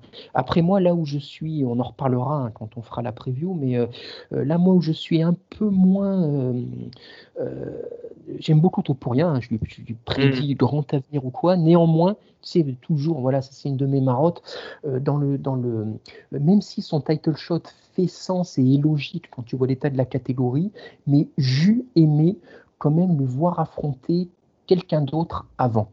Tu vois, c'est un, tu vois, moi, de, euh, affronter un Rodriguez par exemple, ou quel, tu vois, qui lui donne vraiment vraie légitimité, parce que pour moi, c'est pas en affrontant Mitchell puis Emmett euh, même si euh, au niveau des classements, il n'y a pas scandale, hein, et il n'y a pas scandale en soi de toute façon, tu vois, mais Bien sûr. C'est pas, tu vois, c'est pas en battant Emmett que tu, que tu chopes un title shot, tu vois. Pour moi, le title shot, il l'a plus parce que à la fois c'est une grande gueule et que la division, euh, ben, je vais dire ce que tu as dit sur les lightweight en fait, euh, à la fois c'est une division d'assassins, mais en fait qui est aussi bloquée euh, en de nombreux endroits, tu vois. Il bénéficie un peu de cette situation, je trouve. Et, et pour moi, je suis. on en reparlera, on en reparlera. On va pas spoiler, mais je sais pas si ce title shot arrive peut-être pas un poil tôt pour lui. Topuria. Pour Topuria, oui, oui, oui. Euh, ouais, je sais Non, mais- pas, je sais T'as compris ce que j'ai dit ou pas? Euh, oui, non, non, oui, non, non, bien sûr, ouais, non, c'est. Pour certes, lui, mais, euh, Topuria, mais, euh, mais là, je- ouais, non, non, souvent. ah, certes. c'est vrai. Absolument, absolument. Mais néanmoins, quand le combat viendra, euh, moi je parlerai plus à la limite. On en, on, on en reparlera de toute façon. On en reparlera On effectivement. parlera, Parce que c'est peut-être le meilleur moment pour prendre Volkanovski aussi ou pas. Oui, oui, ou pas, ou pas effectivement. Spéculation. Mais on est là pour ça. On est là pour ça. À toi, mon cher Lionel. Euh, alors, bah là j'ai parlé de, bah je vais à nouveau, euh, je vais faire, j'ai parlé d'un combat non fan friendly, puis d'un combat très marquant, puis re d'un combat non fan friendly. Là je vais, je vais évoquer le Oliveira Darius de l'UFC 289. C'est vrai que tu l'as mis dans ta que- liste. Ça, j'avais oublié ça. Ah, parce que bah, j'ai trouvé que c'était un combat Alors là, pour le coup, un combat incroyable. Moi, de- c'est peut-être le combat. euh, toi, tu évoquais le Adesanya Pereira 2. Moi, je pense que c'est peut-être le combat qui m'a le plus euh, excité, enfin, en tout cas, procuré le plus d'émotions quand je l'ai vu en Ouais. direct. Parce que, bah, on se souvient de tout l'avant-combat. C'était bah, déjà un combat incroyable au niveau du match-up. Bah, Tu as le numéro 1 contre le numéro 3 ou 4. euh, combat au niveau des, de, voilà, de l'opposition des styles. euh, combat Oliveira qui sortait de sa cuisante défaite contre Marachev qu'on disait, euh, qu'on disait fini. Darius lui venait de donner la leçon à Gamrot.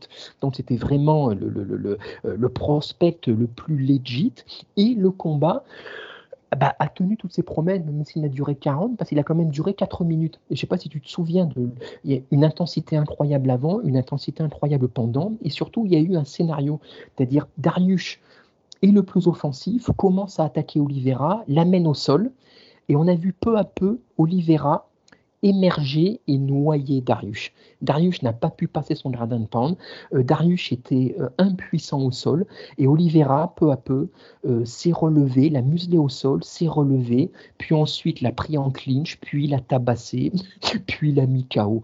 Et c'était bah, là aussi comme dans un film un peu, tu vois, c'est-à-dire, euh, moi je pensais avant le combat que Darius, vu leur... euh, euh, je, craignais que ce soit un peu pour Oliveira les trajectoires qui se croisent, tu vois, l'un qui Ouais. soit en déclin ou en tout cas qui baisse, et Darius qui au contraire, bah, sorti de sa victoire éclatante contre Gamrot, était en pleine confiance, et en fait, bah, des fois, bah, encore une fois, une, l'un de ces combats où la réalité de la cage se rattrape à toi. Voilà, tu en as un qui est juste plus talentueux que l'autre. Là, je vois pas comment mieux le dire, tu vois, parce que c'est pas un chaos rapide où tu peux te dire ah il a été surpris, tu vois. Ça mis Darius, on en avait parlé, on avait fait la- le débrief, mais Darius mis KO au bout d'une minute contre Tsaroukian, tu peux évoquer l'accident encore, tu Oui. vois. Alors que là, on a eu le temps de voir un Oliveira qui a construit sa victoire qui l'a muselé au sol, qui l'a muselé en clinch, qui l'a muselé en striking avant de le terminer. C'était éclatant. Il a montré sa supériorité dans tous les domaines. C'était le comeback parfait, flamboyant après sa perte de titre. Euh, je veux dire, il pouvait pas. C'est une sorte de, de prestation parfaite en fait. Tu vois, il a fait quelque part le combat parfait contre l'adversaire parfait. Voilà, c'était. euh, euh, et je crois que ce soir-là, bah, quasiment tout le monde est remonté dans le train. Oliveira euh, avec raison. il fallait encore le quitter. Fallait-il encore le. Bah, c'est ça après. euh, C'est vrai, c'est vrai. Je, je, je le mets pas, euh, c'est pas que je le mets pas du tout, mais je, je trouve euh, très amélioratif ton, ton récit. Non pas que je suis pas d'accord, hein, enfin je, je, je suis d'accord. Disons que si je l'avais noté, je l'aurais pas raconté avec autant de passion, c'est vrai. Donc c'est pour ça que je le mets pas dans mes combats marquants, en fait, c'est que je, ouais, pour moi c'est une partie de l'histoire de Charles, mais en fait il a eu des accomplissements tellement plus forts avant que que pour moi c'est difficile en fait. Peut-être, je sais pas. J'ai envie de le revoir contre Islam en fait, voir si c'était justement un accident ou si c'est juste bah, qu'Islam, euh, Absolument. bah, c'est un Charles euh, Oliveira mais euh, plus fort quoi. Ce qui Ah est oui, très non, non, probablement le cas d'ailleurs. Absolument. Tu vois, mais c'était aussi, euh, tu parlais de ça tout à l'heure pour Marachev Volk. Je trouve que aussi Oliveira Darius, c'était le combat qui arrivait au bon moment. Tu vois, quand Oui. on l'a eu, c'était vraiment le combat qu'on voulait absolument voir. Tout à fait, tout à fait, tout à fait.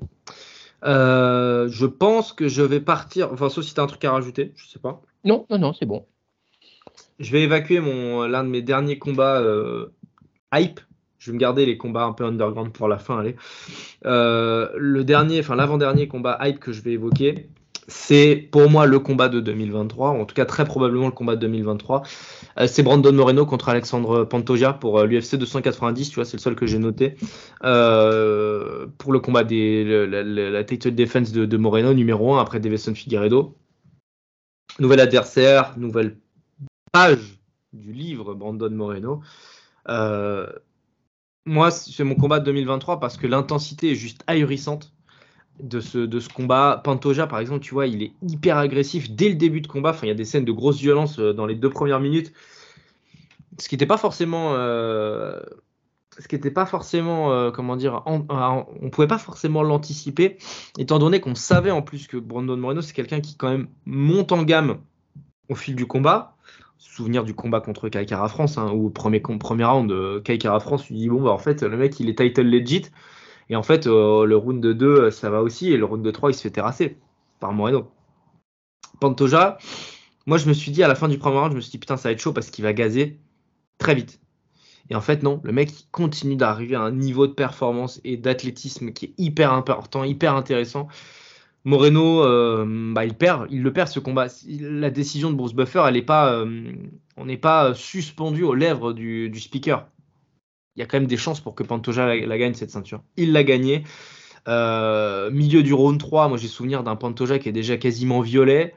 Euh, là, il n'y a pas, euh, comme pour Djokovic, le clan qui prépare un jus qu'il faut absolument camoufler. Là, non, il boit de l'eau, le mec. Donc, tu vois, moi, je suis surpris par la mana qu'il a récupérée à chaque inter-round. très bien coaché en plus, très intelligent dans son approche. Il a mis les takedowns qui étaient au bon moment. Il a eu beaucoup de moments forts.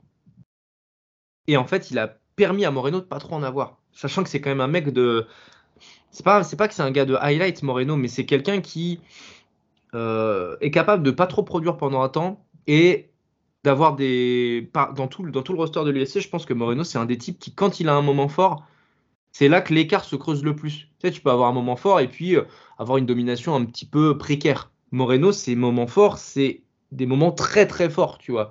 Euh, ça se conclut souvent par un knockdown, ça se conclut souvent par une soumission qui passe de peu, ça conclut par un takedown qui est très bien amené, qui est très bien timé. Là, Pantoja, il a, il a réussi à mettre ça sous serre. Et c'est trop fort. Et pour moi, c'est un combat dans une intensité folle. On récompense souvent les flyweights cette année, notamment les combats de Moreno dans les combats de l'année. C'était le cas en 2020, 2021, me semble-t-il. 2022, euh, c'était le Geji Shander, si je dis pas de conneries pour moi, encore une fois, on a un combat de Moreno qui va euh, à la faveur du combat de l'année. Sauf que là, c'est plutôt Pantoja que j'ai envie de, mettre en avant. Ouais, bah écoute, tu as absolument tout dit. Hein. Et pourtant, c'est un grand fan de Moreno qui te parle. Mais euh, euh, moi, je rajouterais juste que ce combat, c'est vraiment, une fois de plus, l'illustration parfaite du fameux Steels Melts Fight. Parce que Figueredo Moreno a brillé contre Figueiredo, mais parce que Figueiredo, on l'a vu dans toutes leurs euh, leur confrontations, il aide à ça aussi. Il a un jeu très ouvert, beaucoup plus ouvert que Pantoja. Pantoja, il, est, il a un côté euh, beaucoup moins flashy, mais du coup plus intelligent. Plus intelligent, et là encore une fois, il a réussi à, à, annuler le, la vista de Moreno en fait. Moi j'ai un souvenir de combat où souvent Moreno ne savait pas quoi faire, enfin ou en tout cas ne pouvait pas le faire tu vois, sans que Pantoja fasse des choses incroyables, hein, mais simplement, il était toujours à très bonne distance, tu vois, euh, hors distance de frappe de Moreno, ou bien au contraire, il était très près et du coup, il l'empêchait de se déployer. Et en fait, au bout de, effectivement, comme tu as dit, au bout des cinq rounds, tu sais, as l'impression que il s'est pas forcément passé des choses incroyables, mais tu as juste une, impression globale d'un Pantoja qui a juste euh, étouffé Moreno, qui l'a empêché de se déployer, tout simplement. Quoi. Complètement. Euh, et euh, moi, la seule chose que je crains, c'est que dans cette division, on est, et plus encore depuis le départ de Figueredo, on en parle souvent bien, et, parce que voilà, on voit les combattants, mais qui quand même, comme dans beaucoup de divisions de l'UFC, un gap, tu sais, entre les tout premiers et la suite. Parce que quand on voit la manière dont Pantoja il a roulé sur, euh, euh, sur son nom m'échappe, je suis désolé pour lui, euh, son dernier combat, sa défense de titre. le dernier combat de Pantoja, ah, dont il a défendu cette ceinture. Rival, voilà, exactement. Où ça a été des 50-45 fois 3 de mémoire, parce que tellement c'était. voilà, quoi, tu vois là, j'ai hâte de le voir dans sa prochaine défense. Ce sera soit Moreno, soit Albazi. Euh, voilà, pour de nouveau voir un, combat, euh, un combat plus élevé. Voilà. Mais, euh, mais écoute, non, mais très beau champion, très humble, qui plus est, ça fait plaisir, quoi. Je suis, on ne peut plus d'accord avec cela. À toi, mon Lionel. alors là, on va rentrer dans les, dans les, dans les combats. Alors, pas du tout. tout Alors là, ça va être du pur émotionnel. La bagarre. Bah, Euh, exact. Enfin, ouais, la bagarre et la mauvaise bagarre, puisque à ce mai UFC 290, alors on parle bien des combats marquants, hein. donc pas les meilleurs combats, les combats marquants. Évidemment. On est, moi, je suis obligé, hélas, d'en faire part. C'est la victoire de Dricus Duplessis contre Whittaker. Oh Parce que là, clairement, bah, parce que pour moi, c'est vraiment c'est l'illustration parfaite euh, que l'analyse a ses limites, la théorie a ses limites, et j'ai envie de te dire, la logique sportive la plus élémentaire a ses limites. Parce que vraiment, ça, ça fait partie. Je crois que dans toute l'histoire de depuis que je suis l'UFC ou le MMA, c'est l'un des combats où j'étais le plus sûr de moi en termes de pronostic. Tu vois? Ouais. Mais il n'y avait pas un monde, il n'y avait pas un multivers dans lequel Duplessis pouvait battre Whittaker. Lequel Whittaker, on le rappelle, sortait en plus d'une masterclass contre Vettori. Euh, enfin, c'est Duplessis qui certes enchaînait les KO, mais là, on va citer l'ami Sofiane euh, qui dit qu'en gros, Duplessis, il sait rien faire. Mais il, il fait tout bien, il sait rien faire, mais il fait tout bien mal, en fait.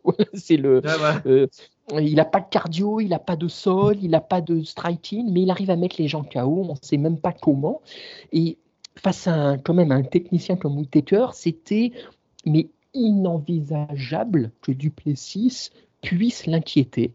Et malgré tout, il l'a mis KO. Alors, on peut m'expliquer ce qu'on veut, que Whittaker était dans un soir sans, qu'il était peut-être blessé, que Duplessis s'est amélioré, blabla. Oui, peut-être, mais ça reste quand même inexplicable. Tu vois, voilà. Là, ça fait partie de ces combats où, pour moi, c'est de loin euh, l'upset de l'année, euh, suivi de près par un autre, mais pour moi, ça reste quand même l'upset de l'année parce qu'en termes de, gap de talent entre les deux, de skills, euh, de, de, de, de technique, d'accomplissement, de ce qu'apporte. Enfin, je sais pas, mais pour moi, mais il y a, y a 10 univers d'écart entre les deux. Et malgré tout, à la fin de la journée, ça reste quand même deux gars qui se tapent dessus et tout reste possible, la preuve. Voilà. Et quelque part, j'ai envie de te dire, c'est le genre de combat bah, qui rend humble aussi, tu vois, parce que euh, à force de regarder du MMA, ça fait hyper longtemps, tu commences à te croire un peu spécialiste, à pouvoir anticiper, et non, des fois, on te... la réalité revient à toi en te disant, bah non, bah non, il n'y a pas. Euh, des fois, tu peux te faire mettre KO par un nul absolu parce que euh, euh, parce que c'est pas ton soir, parce qu'il frappe fort, parce que tu vois, j'ai voilà, j'ai pas d'explication rationnelle, je n'ai que mes yeux pour pleurer. Et maintenant, Duplessis euh, est challenger à la ceinture mondiale. Ce qui, tu m'aurais dit ça l'année dernière, tu vois, ou même il y a quelques mois, mais c'était même pas drôle, tu vois, comme blague, Non, tellement c'était c'était. C'était risible. voilà, dans le mauvais sens du terme. Et, voilà, voilà. Donc, du, Duplessis bat Whittaker. Tu vois, encore aujourd'hui, en en parlant, j'ai du mal à, j'ai du mal à y croire moi-même, mais j'avoue que bah voilà, ça nous a marqué aussi parce que je me souviens, on euh, on l'avait regardé en direct et moi j'étais choqué. J'étais choqué, dans le mauvais sens du terme, mais j'étais choqué. Et je reste choqué encore six ou sept mois après. Allez, la seule chose qu'on peut lui donner, c'est qu'il fait quand même son meilleur combat de ces 3-4 derniers. Parce que contre euh, Darren Till, c'était gênant. Jalen, euh, contre Jalen Brunson, putain, je vais la faire à chaque fois. Euh, Jalen Brunson, le joueur des Knicks de New York en basket. Hein. Derek Brunson, le combattant qui a signé au PFL, c'était risible aussi. C'était euh, gênant. Les deux combats, vraiment, ils sont problématiques à regarder. Tu te dis, putain, qu'est-ce que je fous là, quoi, en fait?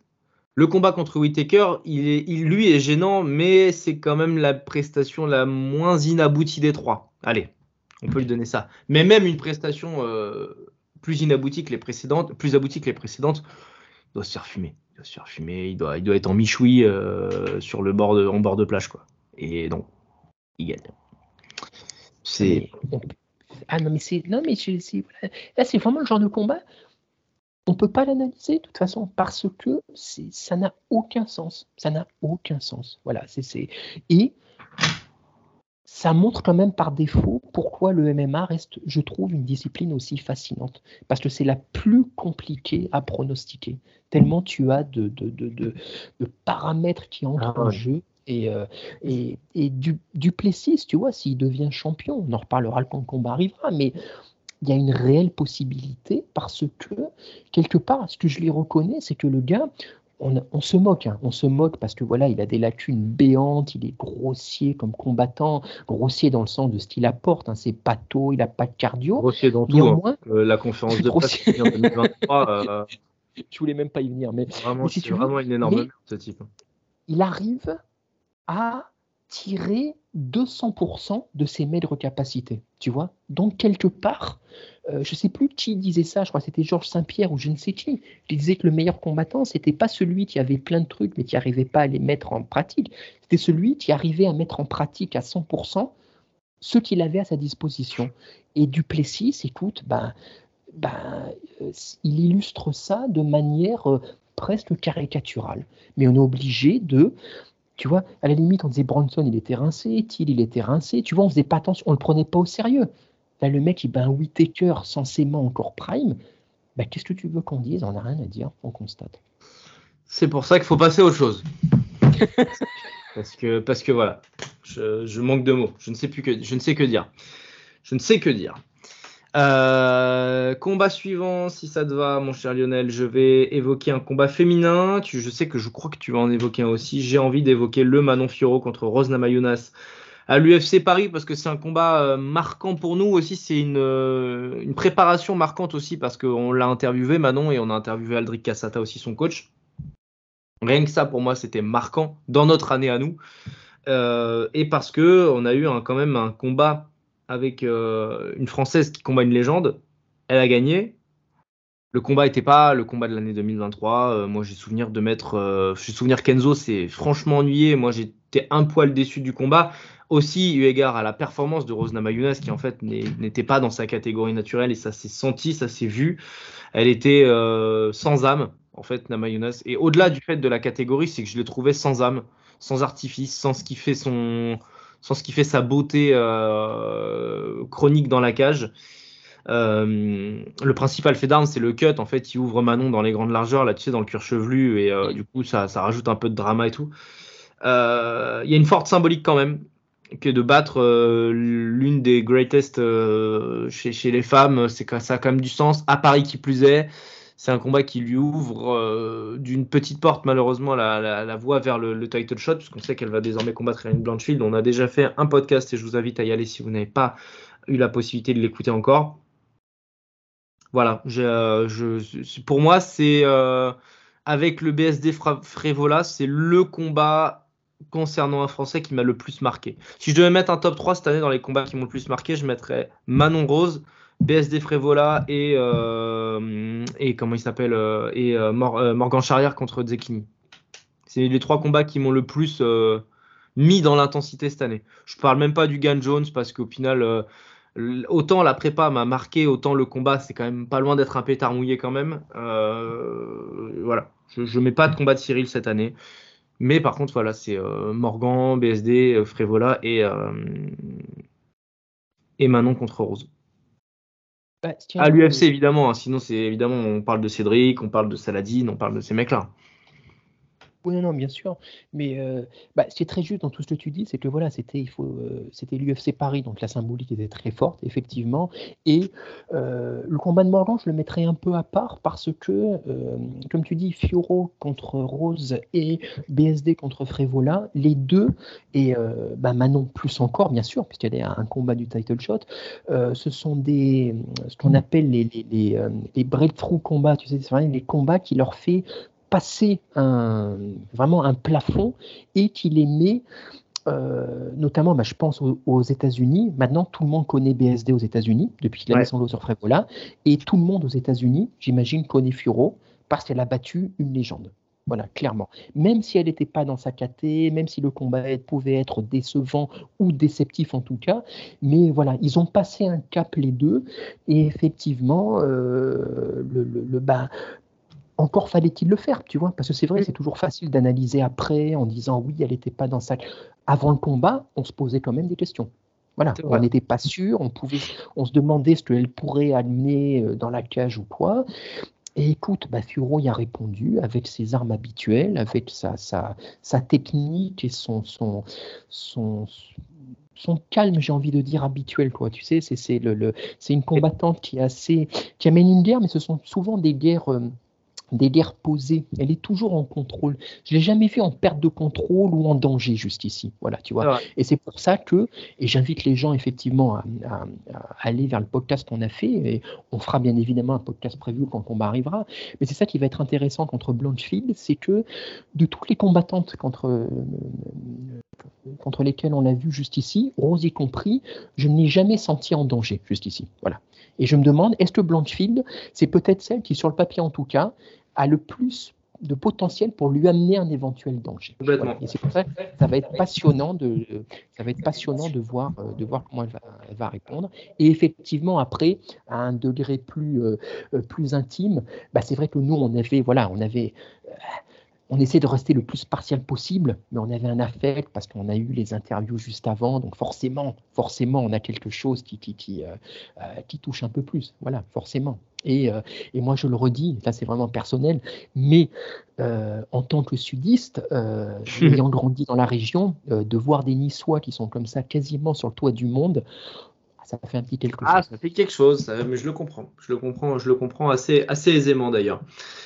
Combat suivant, mon cher Lionel. Est-ce que tu es encore dans de la hype ou tu es dans, les, dans, les, euh, dans le fond de la carte bah écoute, euh, c'est entre les deux, j'ai envie de te dire, puisque je vais, euh, c'est un combat qui est en fait jumeau de celui dont j'ai parlé juste avant. C'est le Adesanya Strickland. oh, merde Puisque, pareil, bah, c'est l'upset numéro 2 de l'année, dans la mesure où bah, Adesanya en aura tout eu cette année, hein, avec le pitch, celui dont tu as parlé, et celui-là, bah, c'est vraiment c'est le fond de la cave. Et euh, écoute, bah, c'était un combat. Alors là, pareil. C'est un mauvais euh, moment dans ce podcast, Lionel. Hein. Les deux là. C'est dur. Hein. Ouais, non, non, mais euh, parce que ouais, mais si tu veux, c'est un combat aussi qui est, je sais, qui a été très marquant parce que Adesanya. Alors, si pour moi, euh, Whitaker Duplessis, c'est l'upset de l'année, celui-là, c'est l'upset numéro 2. Parce que je sais pas, te rappelles quand. Alors, je sais pas si on avait fait un podcast avant ou si on n'avait pas pu faire de podcast prévu pour celui-là. Je sais plus, j'ai un, un trou. Mais en tout cas, on n'avait pas pu, c'est ça. Mais sinon, j'aurais dit, tu vois, de toute façon, on en avait parlé entre nous, dans, je vais me répéter hein, ce que j'ai dit avant, mais dans aucun monde, si tu veux, pour moi, ce, combat était inutile. Parce que je me disais, mais qu'est-ce que ça va Ça ne va rien apporter à la gloire d'Adesanya. Ça va être un combat ultra chiant et Strickland ne va pas pouvoir ni le toucher ni l'approcher. Autant pour ma gueule. parce que exactement. Et du coup, bah écoute, euh, voilà, upset numéro 2 de l'année, euh, euh, bah, ça montre aussi que tout peut arriver, c'est un peu bateau, mais tout peut arriver en MMA. Ça pose beaucoup de questions sur Adesanya, qui était certes dans un mauvais soir, mais ça montre aussi que quel combattant étrange de Streetland qui nous a fait une année vraiment bizarre. Ouais. invaincu au final. Hein qui était invaincu, qui avait terminé l'année 2022 en étant battu euh, de manière euh, assez nette par Canonir, qui revient sur un short notice en battant Imavov, euh, et puis qui finit l'année en topant un title shot juste parce que du En battant Magomedov, qui est hors top 15. Il a, eu, il a, un rôle de gatekeeper au départ de l'année, le mec. Hein. Absolument. Et il, il, prend le title shot en short notice juste parce que Duplessis ne peut pas le prendre parce que blessé. Donc je veux dire, ça n'a, ça n'a aucun sens. Et en dehors de tout ça, il arrive à te faire. Euh, voilà, ça, ça fait partie de ces des moments que je nomme souvent les moments irrationnels, c'est-à-dire, ça, c'est la théorie. Sur le papier, il n'y a pas. Il y a il y a 99 mondes dans lesquels Adesanya roule sur, sur euh, Streetland, une main dans le dos, tu vois on est tombé sur le monde où on a eu les planètes sont alignées pour Strickland. Un Adesanya qui était vraiment, tu sais, tu parlais d'une rose qui était absente. Adesanya, j'ai senti absent ce soir-là, vraiment absent, tu vois, absent, sans, euh, sans peps, sans jus, sans, euh, euh, sans étincelle, voilà, parce qu'il avait enchaîné les combats. Ça fait des années qu'il prend aucun repos ou quoi. Ça lui est tombé dessus pile le soir où Strickland lui a fait son meilleur combat depuis peut-être toujours. Voilà. Grâce à bien préparé, on se rappelle aussi. Hein. Hyper bien préparé, un coaching incroyable, un game plan. Euh, alors combat. Voilà, mais là, c'est vraiment l'archétype du combat marquant, parce que pareil, on a été choqué, c'est un upset incroyable. Le combat à voir, il est chiant. Je le reverrai pas. Ah, il est affreux. Il est affreux, il est affreux. Mais Strickland a fait le combat, et en même temps, tu vois, c'est malgré tout un combat à voir quand même, j'aurais envie de dire pour les gens qui l'ont pas vu, parce que pour voir comment quelqu'un peut euh, faire sortir quelqu'un de son jeu, tu vois. Strickland, il a vraiment réussi à neutraliser, c'est vraiment le mot, Adesanya du début ah à la fin. Parce que Adesanya, même un, même un, même un soir sans, il aurait déconnecté les trois quarts des gars, tu vois. Strickland Ah oui. a quand même réussi à faire le combat parfait d'intelligence. Je sais que ça fait paraître euh, bizarre, le mot intelligence et le mot Strickland dans la même phrase, mais C'est mais euh, euh, le combat intelligent, tu vois, et c'est ça qui est paradoxal. Strickland, autant c'est bah, Strickland au quotidien, autant une fois qu'il est, il est dans la cage, c'est l'opposé absolu. C'est Mm. un combattant sans froid, pas très agréable à voir combattre parce qu'il n'est pas spectaculaire, mais par contre, par contre, écoute, il a une garde bizarre, Il a une sacrée droite, toucher. Oui, oui, non, non, il frappe très lourd si tu veux, mais euh, tu vois, il n'est pas flashy. Tu te il n'a pas vraiment un, beau footwork, il n'a pas une belle posture, il n'a pas une belle garde. Enfin, tu vois, tu as du mal à, à émettre des qualités, mais à la fin du combat, tu te dis, il a pris tous les ronds et tu n'as pas compris ce qui s'est passé en fait. Tu vois, c'est- moi ça me fait penser à ces combattants. Alors, je ne le compare pas au niveau du talent, tu vois, mais on parlait de combattants, de boxeurs comme Michael Spinks par exemple, tu vois, qui avait pris le titre à Larry Holmes. On disait c'était des combattants qui sont pas beaux, mais qui font mal combattre les autres. Tu vois, Strickland, c'est un peu ça. Ouais, il arrive à, à, à te. Tu comprends pas trop, mais il t'a embrouillé. euh, euh, il a réussi à emmener le combat dans des espèces de bourbiers, mais même pas des bourbiers spectaculaires, une espèce de mélasse chiante à regarder. Puis le combat est terminé, tu te dis, bah merde, j'ai perdu. Qu'est-ce qui s'est passé? Je comprends pas. Mais euh, donc, moi, si j'en parle de ce combat, c'est parce que voilà, upset incroyable. Adesanya, après sa victoire contre Pereira, on le voyait régner, bah, on disait, mais il n'y a personne dans cette division qui peut l'inquiéter.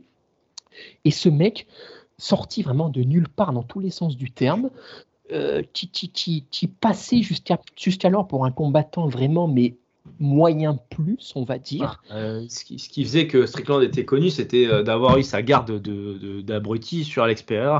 Sur Alex Pereira, voilà, qui l'avait démantelé. Mais là, tu vois, c'est ça qui est incroyable et pour moi, ça résume un peu le MMA, vraiment. C'est-à-dire, euh, on dit souvent que la transitivité n'existe pas dans le sport en général et les sports de combat en particulier, mais en MMA, c'est clairement quelque chose qui n'a pas sa place, tu vois. Et clairement, là, ça veut.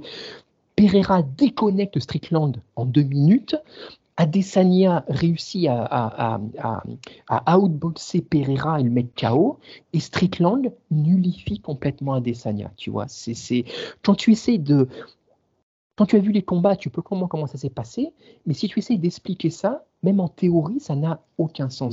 Ça n'a aucun- ça n'a sens. Et ce qui explique que ben, on est là tous les week-ends à faire nuit blanche parce que c'est le voilà quoi, c'est le genre de combat Notre qui carburant. fait dire- C'est exactement, voilà, c'est la vie qu'on s'est choisie.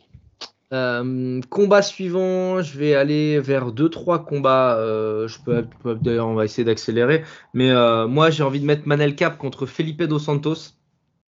Euh, je sais pas si tu t'en rappelles. C'était un short notice. Manel Cap, il était censé se taper contre Kai Kara France. Mm. Ça n'a pas, je crois que d'ailleurs, c'est sur la carte du Adesanya Strickland aussi. hein.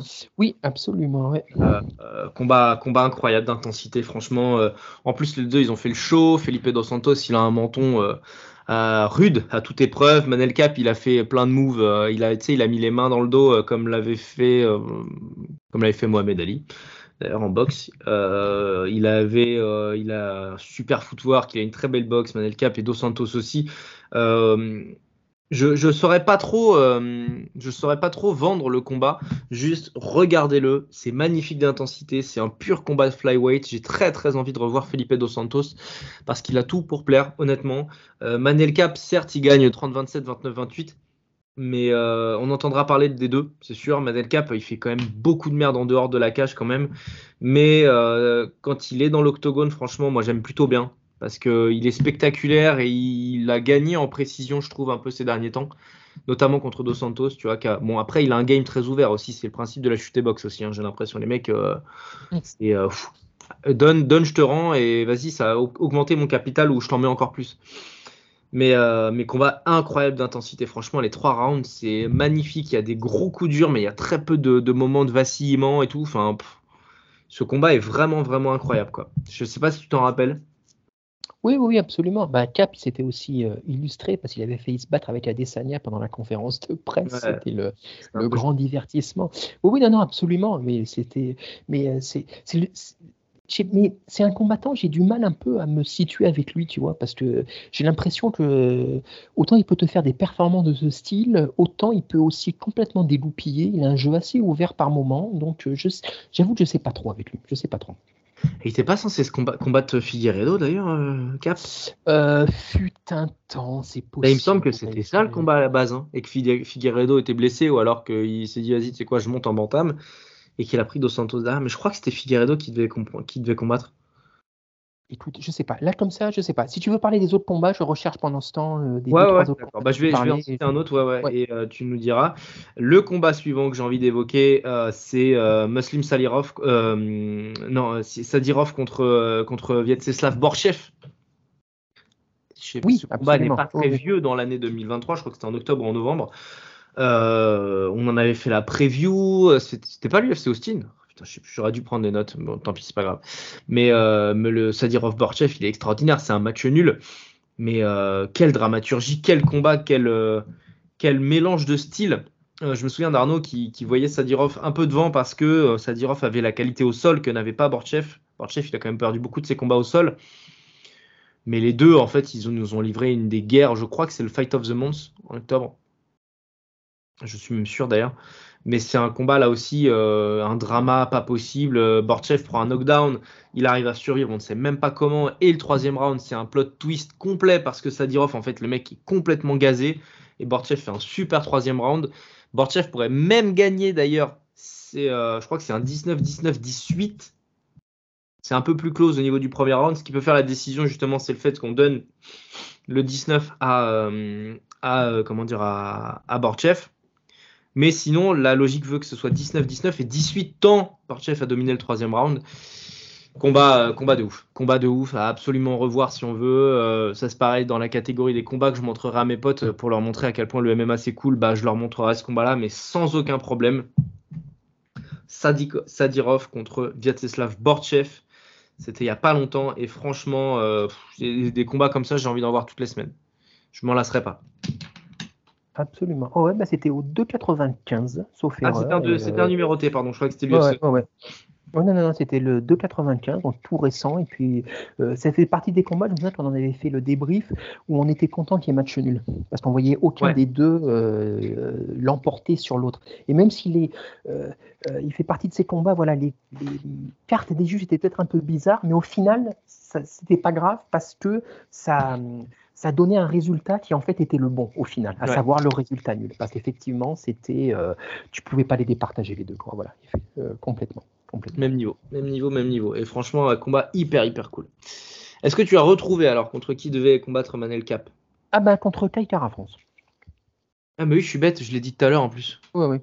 Mais il me Ouais, semble qu'à un moment donné, il y avait un Figueredo Cap qui était, qui était planifié, ou alors c'était une, euh, c'était une, euh, une rumeur ou, euh, ou- non, non, c'était planifié pour le 2,90 Figueredo Cap. ah ah voilà. Il me semblait bien Voilà. qu'il y avait un truc comme ça quelque part. Ouais, ouais, ouais. Autant pour Donc, moi les euh, amis. Mais tu es totalement pardonné. Autant pour moi, autant pour moi. Ah, à ton tour, écoute, hein, moi j'ai encore deux combats. J'ai un combat euh, pour une ceinture et un combat estampillé Clément, estampillé Underground, tout comme j'aime. Et je sais que si Arnaud nous écoute, euh, il comprendra. Et je vais finir par celui-là d'ailleurs. Bah écoute, moi, c'est bah, c'est mon dernier combat, pour moi, qui est le combat de l'année, je pense. Alors, j'ai euh, euh, de peu devant le Pantoja Moreno 2, que tu as évoqué tout à l'heure. Euh, mais moi, je vais partir sur un autre numéro 2, c'est le Grasso contre Shevchenko 2, euh, la UFC Fight Night 227, euh, qui, Un pour match. moi, euh, qui pour moi, oui, absolument, et euh, parce que c'était, je me souviens, on avait, on avait fait le débrief, on avait été tous les deux, été, on était tous les deux bluffés, parce que pour moi, c'est à peu près euh, tout ce qu'un combat de MMA regroupe. En fait, tu as le, c'est pour un title shot, euh, c'est euh, très engagé, très intense, très technique, très tactique, opposition de style, deux combattantes qui sont euh, l'une dans son prime, l'autre euh, qui en sort peut-être, mais qui est encore. Donc elles sont vraiment à leur top niveau euh, toutes les deux. Et il y a eu des. Alors, il y a peut-être eu moins de retournements de situation que pour le premier, mais il y a eu une intensité de tous les instants. Il y a eu une bataille en striking. C'était, mais tu as des phases qui sont juste incroyables. Et au niveau émotionnel, alors qu'on pensait que beaucoup pensaient que Shevchenko allait venir, euh, euh, qui dominait Shevchenko, qui dominait le premier combat avant de se faire soumettre, allait vraiment revenir et taper du, taper du poing sur la table. Ben, elle a un peu fait ce qu'a fait Edward, ça fait le, dans son dernier combat contre Ousmane, c'est-à-dire prise de titre un peu contre le cours du jeu et après le challenger devenu champion, ben s'assoit en tant que champion. Je crois que tu avais dit quelque chose dans le débrief, quelque chose du style Grasso est devenu légitime. Et c'est exactement ça. Elle est devenue légit avec ce combat. Le premier combat, c'était un peu un upset. Ce combat-là, euh, elle a. C'est elle la championne. Elle a montré que c'était elle la championne. Voilà, il y avait vraiment. Alors même si ça se termine sur un match nul, euh, qui est d'ailleurs là aussi un plutôt bon résultat, mais si on aurait, si on avait dû donner, pardon, une gagnante entre les deux, on va dire que la 20, la gagnante morale, ou en tout cas celle qui méritait pour moi le plus, euh, c'était Grasso, parce que c'est elle qui a, qui a mis son emprise vraiment sur le combat, c'est elle qui a donné le rythme, c'est elle qui en fait, euh, euh, c'est elle la championne, quoi, tout simplement, tout simplement, c'est elle la championne, et, et alors qu'on pensait que Shevchenko, elle était partie bah, pour régner encore des années, pour se retirer limite invaincu, enfin, invaincu dans la KT, à lieu, et ben écoute, Grasso arrive, elle fout tout en l'air et, euh, puis voilà quoi, vraiment un combat d'une incroyable intensité. Et puis ça me déplaît pas de donner un combat, combat de l'année, soit un combat de filles, parce que le MMA féminin est suffisamment souvent, euh, enfin je veux dire, j'allais dire, il est suffisamment souvent critiqué. Ah Alors parfois à raison, mais souvent euh, de manière vraiment euh, inutile et caricaturale. Et là, quand tu vois, bah, quand tu vois un combat d'un tel niveau, je trouve, et d'une telle intensité, je me souviens qu'on avait dit pour le débrief, il n'y a pas meilleur pub pour le MMA féminin. Bah, c'est clair. Oui, ça, ça on l'a dit. Ah, le problème, c'est qu'on va vite le recritiquer, le MMA féminin, parce que dans l'UFC, fond de tiroir de des milliers janvier. Stop, je n'entends pas. Et puis juste, et pour terminer dessus, voilà, puis en plus, nous, c'est une catégorie bah, qui, nous, qui nous intéresse d'autant plus que tu as parlé de, de, Fioro Rose il n'y a pas longtemps. Là, on va voir un Fioro Blanchfield. Et la gagnante bah, va affronter normalement affronter le Rasso. Quoi. Donc, euh, donc euh, à suivre. On va voir une, à ce niveau-là, s'il n'y a pas trop de blessures, on va avoir une très belle année 2024. Tout à fait, tout à fait. Mais bon, on est souvent malheureusement conditionné à, à ces blessures. Euh, bah écoute, moi, les deux derniers combats que je vais évoquer, le premier en date, et je sais que tu vas être quelque part d'accord avec moi, c'est Thomas Spinal contre Sergei Pavlovich pour la ceinture des, enfin, intérimaire des, des poids lourds. Parce que, bah, comme je l'ai noté, hein, je vais me lire pour le coup, mais j'ai dit, j'en ai eu des sueurs froides toute la semaine. Euh, et malgré tout, je m'attendais vraiment pas à ce que le combat dure une minute. Il a duré une minute et j'en ai quand même eu assez. C'est dingue, ça n'a pas de sens. C'est un combat parce que parce que il y a, y a eu deux gouaches qui ont été envoyés par les deux. L'un a fait vaciller l'un et l'autre a fait tomber l'autre. C'est ok, pas de souci. Merci messieurs, merci pour ce moment. Euh, j'avais du mal à, de toute façon à m'estimer déçu de ce combat-là. À moins que ça aurait été décevant en fait si euh, la droite de Pavlovic avait couché à Spinal. Mais pas dans le sens euh, Pavlovic aurait gagné. C'est dans le sens où euh, la, la, première, la première storm, la première tempête, c'est terminé. Là, il y a eu une tempête. En tout cas, il y a eu un vent fort. Il y a eu un Mistral. Et boum, derrière la tempête, et ça se termine. Et quelque part, c'est ça qui crée le, le, le, le fait d'être repu en tant que spectateur. Euh, match-up incroyable, etc. Évidemment, on aurait adoré que ça dure 3 rounds et demi ou 4, mais euh, il est probable d'ailleurs que si ça avait été au bout des 5 rounds, on se soit fait chier d'ailleurs à un moment donné. Mais en tout cas, ça a duré 1 minute 15. Plié, bonsoir. Et comme d'habitude, lorsqu'il s'agit d'un anglais ou d'un de quelqu'un du Royaume-Uni quand il gagne une ceinture, ça a toujours un, une saveur particulière. Et là, pour Thomas Pinal, ça déroge vraiment pas à la règle quand même. On se souvient de Bisping, on se souvient de Leon Edwards, on se souvient bah, même de Connor, hein, d'ailleurs, si je veux vraiment prendre le Royaume-Uni dans son ensemble et, rajouter l'Irlande. Euh, toutes ces ceintures-là on... génèrent une attraction populaire de dingue et on y est obligé d'y être sensible. Et ce combat-là ne déroge pas à la règle. Mais là où je suis d'accord avec toi, c'est que, à, mon avis, euh, tu vas me dire ce que tu en penses, mais c'est le fait que ce soit des poids lourds aussi qui fait qu'on soit repu. Des fois, on peut être déçu parce que des combats de, de catégorie plus basse, tu vois, on a évoqué le Dario Saroukian, euh, tu te dis, ah, ça peut être un accident et tout. Là, chez les poids lourds, il y a quand même ce côté euh, animal mythique, tu sais, c'est comme si deux titans se battaient, voilà, et tu as vu les deux morceaux en plus, le sont Pavlovich et Aspinal. Donc il y a ce côté Godzilla contre King Kong, clash entre les deux montagnes qui se rencontrent. Tout explose et il y en a un des deux qui reste à terre. Voilà. Et, et je suis tout à fait d'accord avec toi. Euh, une minute, c'est le genre de combat, on en parle souvent dans le podcast. Un combat de poids lourd, dans l'idéal, il ne faut pas que ça dépasse un round. Parce que ça devient compliqué. Euh, Ouais, sinon. ouais. Et, euh, et là, c'était juste parfait. Et ce qui était parfait, c'était que il y a eu à la fois le côté, le côté, ce qui était génial, c'était tout l'avant-combat. Tu sais, quand ils s'enlacent avant le combat, n'importe qui d'autre, ça aurait été cringe. Eux, ça Les mains passait sur les- voilà, mais tu sentais une vraie authenticité. Je sais pas comment dire, tu vois, tu sentais une vraie sincérité de la part des deux, et notamment à crainte. Spinal. Euh, et euh, et une il y a crainte. un côté- oui, de la part d'Aspinal, mais si tu veux, mais il y a un côté aussi. euh, euh, c'est Aspinal est allé contre presque. Il a battu Pavlovic à son propre jeu. C'est ça? Ouais. À la limite, Pavlovic aurait mis le KO, on aurait dit bon, bah c'est logique, tu vois quelque part. Que Aspinal passe le KO au bout d'une minute, et en plus le côté un peu irrationnel, le côté mythologique euh, euh, évoqué juste avant, euh, le, le- Pavlovic, personne n'imaginait tomber comme ça. Et Aspinal Non. arrive, va dans son jardin, le couche. C'est juste, euh, c'est juste incroyable, quoi. C'est, c'est, c'est, c'est, euh, Et puis Aspinal, bon, on avait des. Là aussi, j'invite les gens à à un peu d'autopromo à aller s'ils veulent vraiment euh, entendre parler plus du combat, le débrief qu'on avait fait. Mais c'est le, c'est le poids lourd 3.0. Il n'y a pas meilleure pub pour les lourds MMA euh, que lui, que ce soit dans ou en dehors de la cage. Complètement, complètement. Euh, trop- beaucoup trop marquant. Et puis le dernier combat, c'est Cameron Simon contre Christian Rodriguez. Je suis obligé, je suis obligé, je suis obligé. Mes deux chouchous des bantams. Euh, combat de fou. Je sais pas si tu l'as vu ou pas. Oui, parce que tu en avais beaucoup parlé. Oui, oui, Ah absolument. oui, mais je me souviens plus si je en... Je me souviens plus si je l'ai vu. Mais tu sais quoi, je sais plus. Tellement de combats qu'on a vus, je me souviens plus si je les ai vus en direct. Il, il me semble, il me semble que tu n'étais pas là ce soir-là. Mais possible, Je suis même pas sûr. hein. Parce que c'est pareil, comme tu dis, on se parle en fait euh, de minuit à 6 heures tous les samedis, limite. Donc euh, voilà.